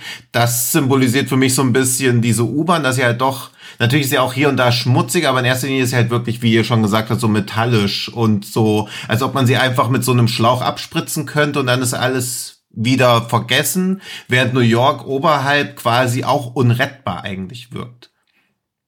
Ja. Also, weil es halt so verdreckt ist. Also, das wird da ja ähnlich verdreckt dargestellt wie jetzt auch oder auch wie ein Deathwish, falls der in New York spielt. Ansonsten spielt er in einer anderen dreckigen amerikanischen Großstadt. Für mich hat Deathwish immer da gespielt, wo es ja auch alles verdreckt und verlottert einfach aussah. Und das macht er da ja auch so. Und ich will es auch nicht zu sehr überpolitisieren, aber das habe ich noch im Zuge meiner U-Bahn-Recherchen gefunden und finde den Gedanken auch nachvollziehbar, weil während der Französischen Revolution gab es noch keine U-Bahn, ich erwähne es kurz. Und das war auch schon alles, was ich sagen wollte. naja, während der Französischen Revolution war die Kanalisation für die Bourgeois immer ein möglicher Ort für einen Aufstand, eben weil halt die Abwasserkanäle gefährlich waren, weil man sie nicht kontrollieren konnte und von dort aus auch der Staat im wahrsten Sinne des Wortes unterwandert werden konnte und ja auch wirklich viele Kommunikationen oder viele Transportwege auch durch die Kanalisation abgelaufen wurden. Und daraus wurde dann diese These abgeleitet, dass unter allen kapitalistischen Gesellschaften liegt halt das Versprechen einer Revolution. Und ich finde, das ist auch bei Midnight Meat Train so ein bisschen, wenn diese uralten Götter, Dämonen, was auch immer, irgendwann mal die Kontrolle übernehmen werden, dann revolutionieren sie ja auch die Welt. Nicht in dem Sinne, wie wir das gerne hätten, aber auch dann tritt ja quasi eine New World Order ein. Das finde ich halt auch spannend, weil es ist auch das, was bei The End of the Line eigentlich passieren soll, wo auch die Revolution aus dem Untergrund kommt, im wahrsten Sinne des Wortes. Und das finde ich eine spannende Idee, dass man auch in diesem relativ eng gefassten Subgenre ganz viele verschiedene Motive haben kann. Creep ist halt einfach ein Individuum, was tötet. Maribito, über den wir gleich noch kurz sprechen, platziert sich ja wieder komplett off, wie bei vielen japanischen Horrorfilmen, komplett off irgendwo, während äh, Midnight Meat Train und End of the Line ja schon ein recht realistisches Szenario aufzeigen, dass halt irgendwie die Revolution kommen wird oder dass Menschen oder Entitäten gibt, die eine Revolution anfachen wollen. Ja. Das finde ich. Das so im Gesamtkontext noch spannend. Für den einzelnen Film bringt es, glaube ich, wenig, weil das schon so ein bisschen sich das Genre auch noch irgendwie schönreden ist mit Metaphern und philosophischen Übersetzen. Aber das finde ich auch noch ganz spannend. Ja, was ich noch spannend finde, ähm, nur wenn du jetzt die Filme, die wir gerade besprochen haben, nochmal gegenüberstellst, ähm, wie die U-Bahn als solches auch inszeniert wird, ähm, finde ich, passt es immer schon zu dem jeweiligen Film, weil bei Creep haben wir die hm. U-Bahn-Tunnel auch als extrem eklig, unhygienisch und runtergekommen dargestellt. Bei dem ähm, End of the Line haben wir es eher als so Hindernisparcours, der der Geschichte dient. Und jetzt bei dem ähm, Film, wo alles aus der Perspektive eines Fotografen erzählt wird, wird uns die U-Bahn auch als was präsentiert, was in irgendeiner Weise so eine Ästhetik abbildet und zu dem passt, was er fotografisch auch macht und diese, diese Bilder auch aufmacht, ähm, vor denen er ja auch versucht, wenn er zum Beispiel eben den Obdachlosen neben dem Geschäftsmann versucht zu fotografieren, dass es eigentlich ein Raum ist, der nochmal ja gesellschaftliche Aspekte präsentiert und wo man die in einzelnen Bildern einfangen kann. Und da finde ich, funktioniert der Film auch extrem gut perspektivisch im Sinne, dass wir die U-Bahn sehen, so wie Bradley Cooper sie eben sieht. Hm. Ja, guter ja. Punkt, ja. Stimmt, finde ich auch gut. Ja, also gerade gerade dieses gerade dieses diese Momentaufnahmen, ja. ähm, mhm. die, die ja. du ja, wie wir gesagt haben, die du ja theoretisch wahrscheinlich jeden Tag in der U-Bahn machen kannst, weil du immer irgendwas erlebst. Also ob jetzt jemand reinkommt mit einem Leierkasten anfängt halt irgendwie Musik zu machen oder äh, also du hast du hast ja so viele gerade in Großstädten halt einfach hast du so viele absurde Momente, die du eigentlich festhalten kannst und das ist natürlich jetzt in einem Horrorfilm natürlich sehr überspitzt dann irgendwann natürlich da, dann dargestellt, klar. Ähm, aber dass diese, dieser, dieser Blickwinkel dann auch natürlich durch Bradley Coopers Charakter, der ja diesen, dieses, dieses Auge für solche Momente eben hat als Fotograf, wie du, wie du schon richtig sagst, ähm, dass er da halt auch fündig wird in diesem Ort der Begegnung, wie du schon gesagt hast. oder der, der auch mal kuriosen Begegnungen oder Begegnungsstätten. Hm. Ähm, das kommt da schon raus, das, das stimmt, ja. Das ist spannend. Mhm. Ja, ja finde ich auch eine schöne Beobachtung. Und ja, wie, wie wir schon gesagt haben, genau, der, ähm, ähm der, der, der Film Marabito ähm, ah, ja.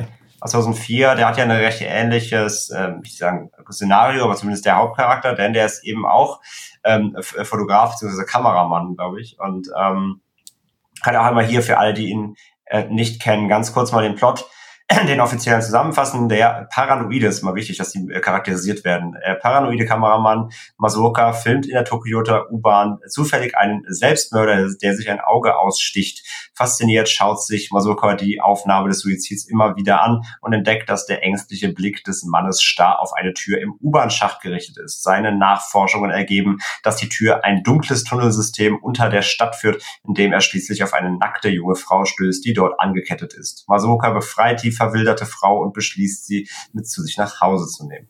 Ich finde immer schön, wie so für diese DVD-Hüllen-Zusammenfassung, was für die wichtig ja. ist. Dass die Frau jung ist, ist also wichtiger, als dass sie stumm ist. Das lässt immer tief blicken, ja, ich. aber sie ist auch verwildert, das ist auch wichtig. Auch, ja, ja. Und er ist doch, vorher war er doch auch noch gar nicht paranoid, nee. oder? Also er wird ja erst durch die Ereignisse im Film paranoid. Ja, es klingt nee. halt so, als ob, als ob ein Paranoider was sieht was Paranoide halt so sehen, man denkt so, ja, okay, ist halt so, weitergeht. ja. Also das ist ein bisschen die, die, wieder sehr heischend um irgendwelche potenziellen Zuschauer. Ja, ja, die Adjektive in, in den Beschreibungsklappentexten ja, sind immer ein bisschen wild. Der Takashi Shimizu hat Maribito zwischen Huron und The Crutch gedreht. Also das ist quasi so sein, wie nennt man das, sein Zeitvertreib während der das einen der bedeutendsten japanischen Horrorfilme gemacht hat und das Remake hat er den zwischendurch gemacht. Und das war auch gleichzeitig auf dem ja, auf dem Höhepunkt seines kreativen Schaffens, denn auch bei ihm ist der Output extrem wandelbar, denn er hat auch noch Shock Corridor 3D gemacht, den hoffentlich außer André hier niemand gesehen hat. Und hast du ihn gesehen? Nein. Okay, ja, ich habe den gesehen und ja. Ja, also positiv formuliert hat man da versucht zu gucken, was bei 3D-Horrorfilmen geht. Und realistisch formuliert geht nicht viel. Aber das ändert ja nichts an der Qualität von Maribito, den ich nicht verdammt unheimlich und beklemmend finde. Und ich glaube auch für seinen besten Horrorfilm. Gerade weil er Beide so viele ja, aber er macht so viele spannende Sachen auch. Also ich finde diesen einen Satz, den eine Figur im Film sagt, die sagt ja dann einmal, das Gefühl, dass wir als Terror kennen, ist eigentlich eine uralte Weisheit, die in unserem Unterbewusstsein versiegelt ist. Also dass wir quasi, dass das Gefühl für Terror real ist und berechtigt, weil wir bloß nicht in unserem Unterbewusstsein abrufen können, warum wir terrorisiert sind, aber es ist halt Fakt dass wir da durchaus so eine Begründung haben, weil ich das ganz spannend finde, was an eine andere Erinnerung anschließt, dass ja alles, wovor wir unerklärbare Ängste haben, irgendwas ist, was berechtigt ist. Und wir haben ja auch alle unglaubliche Angst vor so uncanny Bewegungen. Also wenn sich so Figuren bewegen wie die Krankenschwestern bei Silent Hill. Und das muss ja evolutionär irgendwo durch irgendwas bedingt sein. Also was ist im Neandertal los gewesen, dass wir diese Angst entwickelt haben? Weil es gibt ja in der, in der Realität gibt's nichts, was sich so bewegt. Also müsste das, diese evolutionäre Angst davor ist eigentlich unbegründet, aber trotzdem haben wir sie. Und da muss ich auch bei Maribito, als ich ihn jetzt nochmal gesehen habe, dran denken, dass irgendwas uns passiert ist, was so schlimm war, dass wir das in unserem Unterbewusstsein versiegelt haben, aber gleichzeitig wissen, dass das wahr ist und dass dieser Terror, den wir empfinden, keine Paranoia ist, sondern wirklich berechtigt. Das finde ich bei ihm halt auch so spannend, dass ja, eigentlich ist es ja keine Paranoia, die er empfindet, sondern das, was er gesehen hat, ist ja zumindest für ihn real. Und ja, was er gesehen hat, kann einer von euch nochmal ergänzen. Du wolltest aber eben noch was sagen, äh, klar, bevor. Ja, ja, sorry, da dachte ich irgendwie, der, die Verbindung. Da, da glaube ich, kurz ein Delay, alles gut. Sorry. Ähm, ja, ich wollte nur sagen, dass ich das mit dem Paranoid äh, in der Zusammenfassung schade finde, weil es eben den Ausgangspunkt von dem Film ja total verkennt, dass es, so wie ich es verstanden habe, ja auch um eine Urban Legend geht.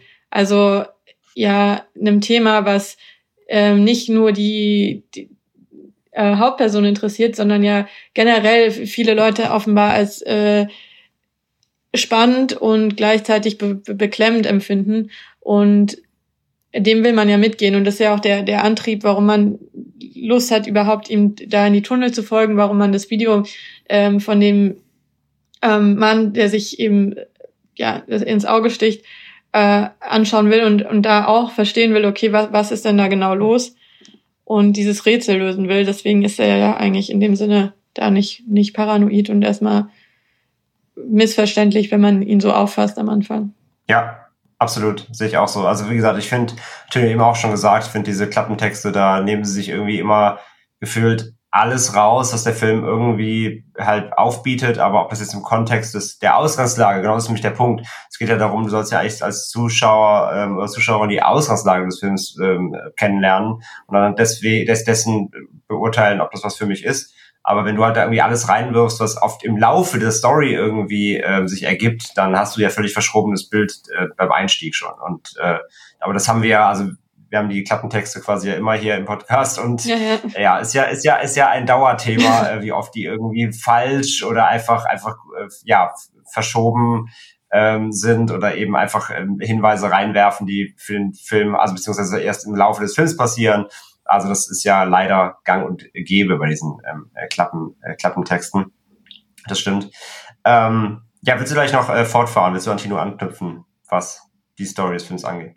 Ähm, ja, also ich ähm, weiß nicht genau, wie viel, wie man sagen darf oder wie viel nicht. Ich würde nur ähm, einen Punkt noch zu der Hauptfigur voranstellen wollen, nämlich, mhm. dass sich ja die Sicht durchaus oder wie wir ihn kennen, dann schon damit verändert in dem Moment, wo er eben auf das ähm, Mädchen trifft und sie zu sich nach Hause aufnimmt, dass also ich persönlich ja dann schon sofort auch Angst bekommen habe vor ihm, weil er ja in dieser Situation eben ihr nicht, nicht geholfen hat in dem Sinne, ähm, was ist jetzt das Beste für sie, sondern dann aus dem äh, Motiven herausgehandelt hat, ja, wie, wie, wie er die Situation spannend findet und was er denkt, was man da machen kann, mhm. aber was ja nicht das Richtige für sie wäre. Und dass, dass dann ab da ähm, der Film super, super unangenehm wird und ich dann einen größeren Horror hatte vor ihm als vor allem anderen. Ja, er ist halt so ein bisschen auch so fehlgeleiteter White Savior, weil ich glaube schon, dass er in dieser Figur denkt, dass er ja. das Richtige macht. Aber wenn er einmal innehalten würde und überlegen, ist das jetzt wirklich hier das Richtige, was ich hier mache, müsste ihm ja auch auffallen, das ist ja totaler Bullshit. Also, da wird, deswegen er zum Creep quasi. Hm? Da wird er zum Creep. Ja. Ja, ja, gerade auch, weil diese, ich glaube, das kann man noch erwähnen. Also sie braucht halt Blut, um zu überleben. Und spätestens ab dem Punkt hat der Film schon ausreichend etabliert, dass auch da keine Therapie eingeschlagen wird oder irgendwelche öffentlichen Hilfsangebote aufgesucht werden, sondern dass man das Problem natürlich auf andere Art und Weise löst. Aber klar, er ist auch den ganzen Film über sehr ja sehr unreliable und unpredictable. Also es hätte auch komplett in eine völlig andere Richtung umschlagen können, weil auch am Anfang hat der Film auch schon so ein bisschen dieses Guinea Pig Potenzial. Es gibt ja diesen, ich weiß nicht, was das war, Mermaid auf irgendwas, wo der Mann auch diese Meerjungfrau im Tunnel findet, die mit nach Hause nimmt und dann Mermaid einfach aus in a Manhole, ja. Ja, Mermaid in a Manhole und dann aus diesen ganzen schleimigen Sachen, die sie absondert, Bilder malt. Und da habe ich hier auch kurz Angst gehabt, dass es auch in so eine ganz perfide, ekelhafte Richtung abdriftet. Das hält aber Gott sei Dank, ja. Ja, aber Gott sei Dank ist Shimizu ja eher an seinen okkulten Theorien über, ja, ob es eine hohle Erde quasi gibt und auch so ein bisschen Mountains of Madness von Lovecraft finde ich sind da auch viele Elemente noch mit drin. Durchaus, ja. Also da hat er schon das schön gemischt und auch so okkulte Mythologie mit Moderne verknüpft, weil er ja auch, glaube ich, als Grundthese aufmacht, dass, dass das eigentliche Wissen um viele Geheimnisse der Welt von der Moderne komplett verschüttet sind und dass das quasi in uns drinsteckt. Es wird ja auch einmal gesagt, dass, dass glaube, das sagt auch die Hauptfigur, dass der Mensch eine degenerierte Spezies ist und dass unsere Vorfahren weitsichtiger oder hellsichtiger waren als wir und dass die Kreaturen sehen konnten, die aus anderen Dimensionen kommen. Ja. Und das, also ich, ich folge dieser These auch, dass Wissenschaft über allem steht, aber gleichzeitig kann es ja wirklich sein, dass durch Wissenschaft uraltes Wissen über Dinge wirklich überlagert wird, einfach weil man Wissenschaft immer beweisen kann, beziehungsweise sagen, der gegenseitige Stand der Wissenschaft kann es nicht beweisen, was ja aber im Umkehrschluss nicht bedeuten kann, dass andere Sachen nicht auch nicht existieren. Also Wissenschaft macht ja aus vielen Dingen so ein Nullsummenspiel, dass halt quasi okkultes Wissen gar nicht existieren kann, weil es ist wissenschaftlich nicht beweisbar, deswegen existiert es gar nicht. Und in der Realität folge ich dieser These auch. Also ich glaube auch nicht an okkulte Theorien, aber in Filmen finde ich diesen Clash aus okkultem Wissen und Wissenschaft immer sehr spannend. Mhm, total. Vor allem, also da bist du ja fast auch so ein bisschen wieder bei, bei Midnight Meat Train ja auch, ein bisschen bei Barker ja. halt auch dieses, ne, ähm, oder wie gesagt aus Lovecraft, irgendwie irgendwas dient einem, einem höheren Zweck oder einem Zweck, der, ja. der, den wir vergessen haben, nur wenige Eingeweihte erkennen ja. das noch irgendwie. Das, also das, das mag ich auch mal ganz gerne, weil das auch so ein, es ist, also das, das bringt immer so eine schöne, subtile, unangenehme Fundierung bei Filmen mit, wenn das im Hintergrund mit war. Also es könnte sein, es könnte sein, ja, das muss nicht, es könnte ja. sein. Wenn du das Ganze jetzt im Hinterkopf hast, das finde ich macht immer bei so einer Geschichte die Grundstory immer so schön, schön, schön, schön, schön unwohl irgendwie. Ja, genau. Und so, und in der Realität, wenn mir jemand erzählt, am S-Bahn-Betriebsbahnhof Rummelsburg ist ein Tor zu einer anderen Welt, denke ich mir halt so, ja, Rummelsburg, alles klar.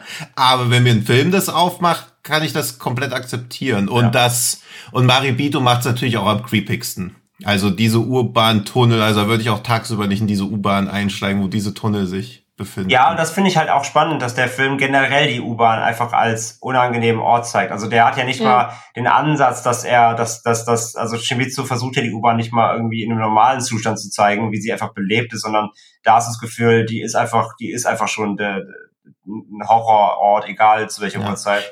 Ich glaube auch, dass, also dafür habe ich jetzt auch keine wirklichen Beweise gefunden, aber ich glaube auch, dass das gerade im japanischen Bereich dann auch ein bisschen noch diese Aufarbeitung von diesem Giftgasanschlag durch diese Aum-Sekte ist, der ja im März 1995 stattgefunden hat, wo sie tausende von Menschen in der U-Bahn durch einen Giftanschlag töten wollten und in Gänsefüßchen nur zwölf Opfer gab, aber halt auch tausende Verletzte. Also ich glaube schon, dass so ein Giftgasanschlag so ein nationales Trauma einfach auslöst, wonach die U-Bahn auch nie wieder ein unbefangener Ort sein kann, wie es wahrscheinlich auch, wie ist das denn, in London waren, waren das Anschläge, das war doch auch Anschläge in der U-Bahn? Ähm, ja, also. Wie, hast du da schon in London gelebt äh, oder bist du erst später? Nee, also das habe ich nicht live mitbekommen und ähm, mhm. dadurch, dass die U-Bahn eben so zentral ist und man in London auch keine andere Möglichkeit hat, von A nach B zu kommen, weil Autos nicht funktionieren mhm. wegen Stau und alles andere gibt's nicht so richtig. Mhm. Äh, ja, es, es ist kein Ort, das, wo man jetzt ähm, sich nicht mehr hintraut, sondern es ist halt ähm, Weil einfach man so. keine Alternativen ja. quasi ja. hat. Okay. Weil das fand ich nämlich auch, also natürlich auch eine Beobachtung, dass sowohl Madrid als auch London nach diesen Anschlägen relativ schnell wieder zu so einer Normalität zurückgekehrt ist. Wahrscheinlich auch, weil es gar nicht anders ja. geht. Natürlich auch, weil man sich durch Terroranschläge auch nie niederschlagen lassen will, weil das ja das ist, was halt Terror eigentlich will, diese Unsicherheit verbreiten oder das normale Leben unmöglich machen. Aber was ich so von auch anekdotische Evidenz, aber von Freunden aus Japan gehört habe, war es mit diesem Giftgasanschlag, glaube ich, nochmal eine ganz andere mhm. Nummer, eben weil es halt so viele Verletzte gab und dass das dann ja wie so ein nationales Trauma ausgelöst hat. Aber auch da führt halt kein Weg an der U-Bahn dran vorbei, während halt hier in Berlin gefühlt ganz viele Alternativen eigentlich gibt. Es gibt Buslinien, die nebendran fahren an den U-Bahnen. Also ich glaube, ich müsste, ich nehme es nur aus Bequemlichkeit, aber ich glaube, man müsste in Berlin nie wirklich U-Bahn fahren. Das ja. ist so ein toller Schluss. Das mit dem, das mit dem, mit dem Trauma, habe ich ja also am Anfang schon erwähnt, mit den Zeiten ist ja, wie gesagt, genauso. Und dann Taiwan, ähm, ja. so, ne, das war 2016, das ist noch, auch noch ja, relativ genau. aktuell. Und äh, das, das, das war ja auch einer der, der meisten Headlines dann irgendwie, die der Film in, Ta in Taiwan ausgelöst hat, dass da mhm. gerade in dieser Szene sich die Menschen echt unwohl gefühlt haben. Nicht aufgrund einfach nur der überbordenden Gewalt sowieso schon, sondern ja. eben auch, weil die Szene halt direkt auf diesen Vorfall auf, ein, eingespielt hat, was kann man natürlich auch dann dem Regisseur äh, vielleicht ein bisschen auslegen als natürlich ähm, ja quasi Film-Clickbait und äh, ähm, natürlich auch krasse Provokation einerseits. Ähm, andererseits macht er ja aber auch nie einen Hehl Macht er ja nie einen Hehl draus. Ja. Andererseits werden solche Szenarien immer wieder auf, äh, dadurch auch aufgearbeitet, mhm. äh, gerade in, in, in Horrorfilmen. Ähm, ob das halt der, der, der pietätvolle Umgang damit ist, ist streitbar, sag ich mal. Aber natürlich, ähm, natürlich erregt sowas die Gemüter, wenn ähm, das auch Menschen dann sehen, die vielleicht, äh, also A, klar, es mitbekommen haben, allein durch die Presse und so, aber vielleicht eben sogar ähm, vielleicht Angehörige verloren haben oder, oder sogar dabei ja. waren oder whatever. Ähm, natürlich ähm, erregt sowas immer dann nochmal anders die Gemüter. Und das ist dann, also, das ist natürlich jetzt bei Marabito kein so direktes Zitat, aber natürlich, ähm, die, äh, ja, als, als dass das so mitschwingt und dass auch viele, viele dann gerade eben in Japan vielleicht das auch dann daraus lesen und daran sich erinnert fühlen, erzeugt natürlich auch nochmal eine ganz andere Art von Grundstimmung, die dieses Setting ja auch nochmal ein anderes Licht dann wieder rückt. Mhm. So. Und ich hoffe, wir haben jetzt auch U-Bahn-Horror für euch in ein anderes Licht gerückt, nämlich in ein Licht, was euch Interesse an den Filmen gemacht hat. Und wie Andrea auch teilweise erwähnt hat, sie sind gar nicht so einfach zu bekommen, aber es lohnt sich auf jeden Fall. Also ich glaube, Midnight Meat Train sollte man auch, wenn die zweite Hälfte ein bisschen abkackt, auf jeden Fall sich mal anschauen, falls man ihn eh noch nicht gesehen hat. Ja, also und, ist, ja. ist ja gerade im Subgenre fast schon moderner Klassiker irgendwie, ist immer einer, ja, der sehr hoch gehandelt wird. Aber auch da nochmal die Info, ähm, wer es nicht auf dem Schirm hat, die deutsche Version ist geschnitten, ähm, da äh, Bogen drum machen, also auch gerade, es gibt eine DVD von Sunfilm, aber auch alle Streaming-Möglichkeiten sind gekürzt. Ähm, da ist, ist die Gewalt natürlich eingekürzt. Äh, gibt eine Möglichkeit über Österreich, entweder über NSM, ansonsten äh, in England, UK gibt es eine Blu-ray von Lionsgate, die ist ungeschnitten. Ähm, da könnt ihr zugreifen, wenn es kein solcher Ton äh, sein muss, wie sonst NSM über Österreich. Ähm, End of the Line gibt's bei äh, Prime ähm, zu Line für 3,99. Äh, kann man problemlos zugreifen. Der war auch sogar bei Prime Video im Abo leider nicht mehr drin eine Zeit lang. Ich glaube, in dem Zuge haben wir den sogar mal erwähnt, Tino. Ich glaube, wir hatten da schon darauf hingewiesen vor Ewigkeiten mal, in einer unserer ersten 20 Folgen, glaube ich. Ähm, dass, da war er nämlich im Abo oder hat mir ihn, glaube ich, mal mhm, kurz empfohlen, ja, ohne groß auszuholen. Ähm, und sonst gibt es ein Blu-ray von Oro Video für, für wenig Geld, also den kriegt man relativ easy. Und bei Marabito sieht es auch äh, nicht so super einfach aus. Es gibt eine DVD von aller Mode, äh, die ist aber auch nicht mehr so super einfach zu bekommen, müsst ihr mal schauen. Auch eher äh, ein Film, der ähm, man ein bisschen suchen muss. Im Streaming ist er nämlich auch gar nicht. Also ja, U-Bahn, U-Bahn-Horror oder generell U-Bahn-Subgenre, äh, Subway-Genre, Entschuldigung, Tino. ähm, definitiv ein, ein, Genre, was, was vielleicht doch, äh, ja, was hoffentlich wieder mehr auch mal verfügbar wird. Also wie gesagt, es gibt natürlich viele Filme, die es ähm, das Setting als als ähm, szenisch einspielen. Wie gesagt, Predator eben als, als Beispiel auch gehabt oder mhm. ähm, was ist Sadness und so weiter. Also es gibt ja immer wieder Filme, die die U-Bahn-Szenen ähm, einwerfen, weil es eben ja, wie wir heute herausgestellt haben, glaube ich, ein dankbares Setting ist, weil es eben, es kann, es kann sehr eng gespielt werden. Du kannst verschiedenste Personen auf engen Raum zusammenwerfen. Du kannst sie äh, du kannst sie stecken bleiben lassen, du kannst sie, du kannst sie nicht kommen lassen, du kannst sie schon weggefahren sein lassen, bevor du auftauchst. Also es ist viele Möglichkeiten, mit diesem äh, erstmal mit der U-Bahn per se zu spielen, plus natürlich dann eben dieses Underground-Setting irgendwie, was du in einen Höllenpforten-Kontext setzen kannst. Oder äh, ich musste gerade noch an Cloverfield denken, hat auch eine schöne U-Bahn-Szene, wo sie, ja. wo sie erst denken, wir sind natürlich in den ne, Cloverfield, das Monster aus dem Meer greift die Stadt an und die Protagonist, ähm, Protagonisten und Protagonistinnen flüchten sich in die U-Bahn-Tunnel, weil sie natürlich denken, ey, da oben ist ein Monster, hauen wir halt ab in den Untergrund, sind wir sicher. ja, haben sie nicht gerechnet. Das Monster hat ja Minions und äh, die sich eben in den U-Bahn-Tunnel aufhalten. Also sind es also dort, dort auch nicht sicher. Also auch die U-Bahn da als, ähm, ähm, als absoluter ähm, Höllenort, der keine Zuflucht bietet, sondern A, Dunkelheit. Da gibt's ja diese schöne Szene, wo sie nur mit so kleinen Lampen durch diesen U-Bahn-Tunnel laufen und sehen mhm. dann nur diese leuchtenden Augen dieser, dieser krabbelnden, krebsartigen Minion-Viecher vom, vom Cloverfield-Monster.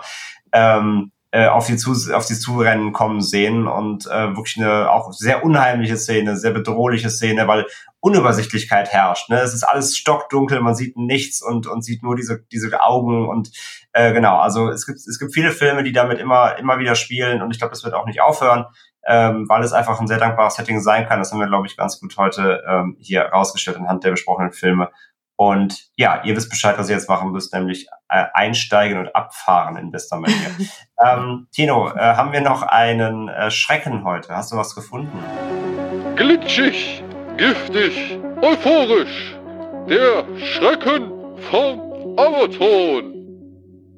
So, wir haben auch jetzt wieder einen Schrecken vom Amazon, den wir, weil wir ja nie um Innovation verlegen sind, auch diesmal in der aktuellen Folge auflösen werden und nicht erst in der nächsten Woche, wenn wir selber schon vergessen haben, um welchen Film es überhaupt ging und auch die Rezension nicht mehr finden. Das kam nämlich ganz gut an bei euch, haben wir mitbekommen. Ja. Ihr habt uns gesagt, löst doch bitte immer sofort auf, dann, wisst, dann können wir mitraten und ihr vergesst nicht, was der Film war. ja, und da wir die 4,9 auf Spotify verteidigen wollen, gehen wir natürlich auch auf User-Feedback positiv hallo. ein. Ja, also ich leg los. Bitte. Es ist jammerschade. Wir haben ja tatsächlich viele Elemente, aus denen man einen tollen Film basteln könnte. Ausrufezeichen. Ein mystisches Wesen mit einem ganz eigenen Motiv, so zu handeln, wie es handelt. Wir haben Weihnachten, wir haben eine Familie und obendrein noch Schauspieler. Diese Zutaten hatten einen sehr guten, außergewöhnlichen Horrorfilm abgegeben, wenn zum Beispiel jemand wie James Wan der Koch gewesen wäre. Regisseur XXX hat es sich jedoch nicht zur Aufgabe gemacht, einen Horrorfilm abzuliefern. Dass dies in sämtlichen Punkten eine Herausforderung ist, dürfte jedem klar sein. Schließlich sollte der Film für Heranwachsende noch zumutbar und für Eltern nicht langweilig sein.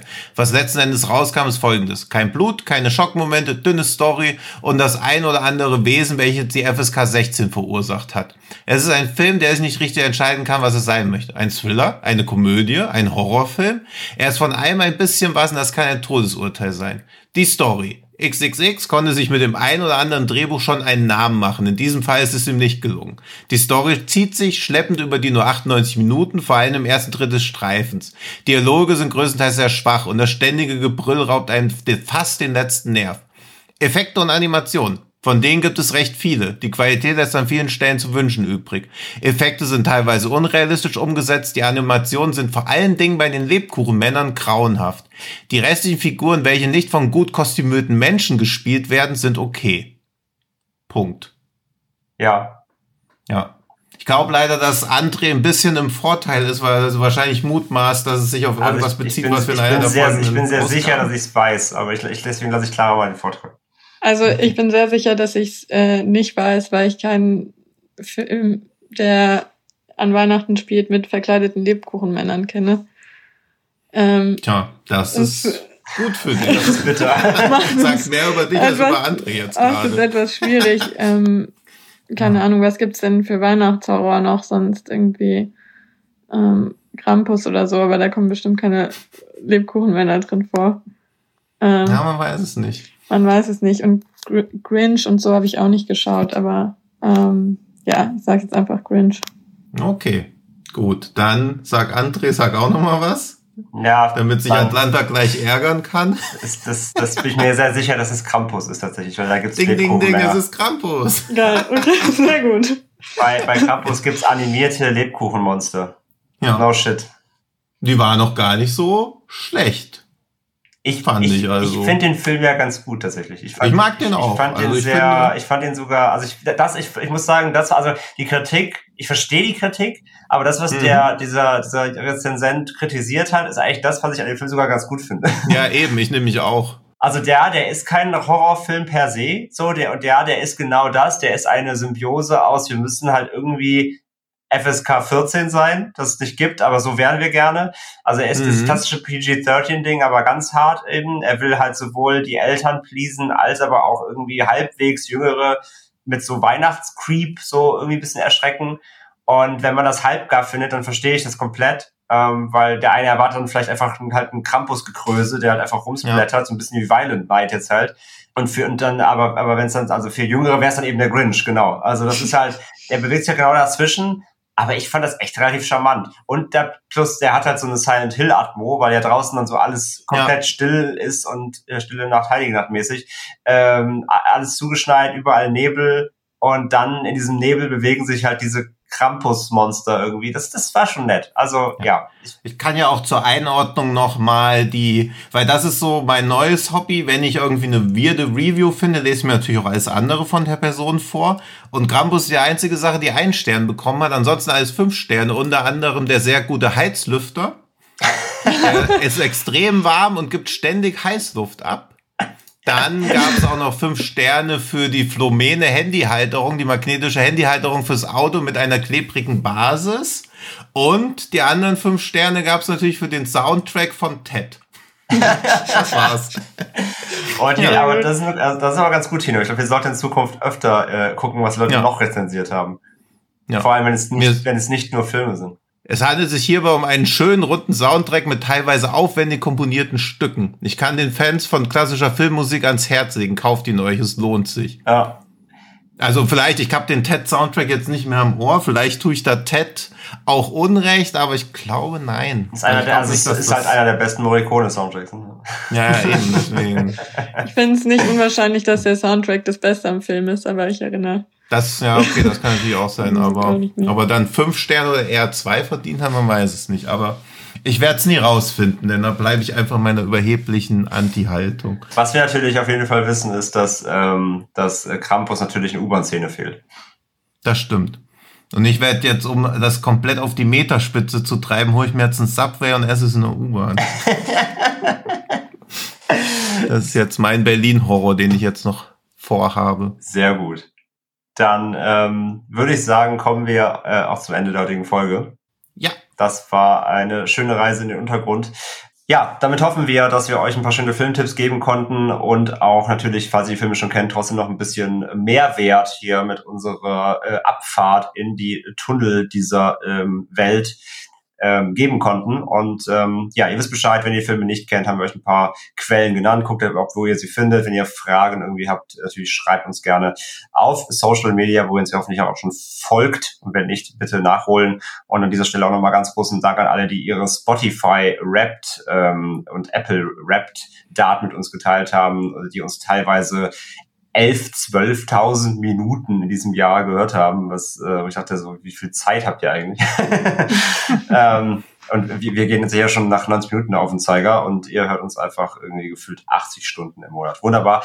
Das hat uns sehr, sehr gefreut. Vielen Dank dafür das ganze Feedback. Wunderbar. Ja, vielen Dank.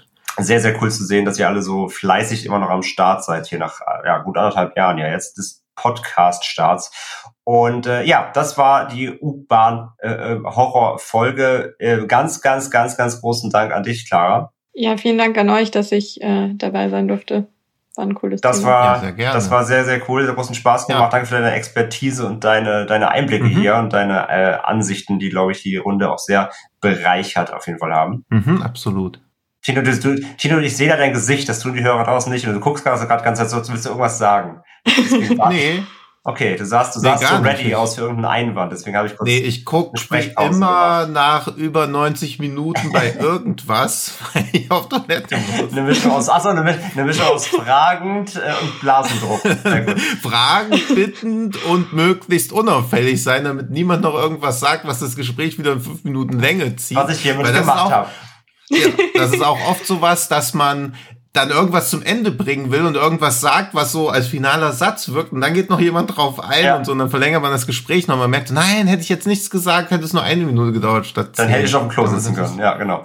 Wenn ihr äh, klarer folgen wollt, wir packen auch die ganzen, ihr Channel nochmal natürlich in die, ähm, in die Show Notes, wo, wo ihr natürlich auch die ganzen Filminfos findet.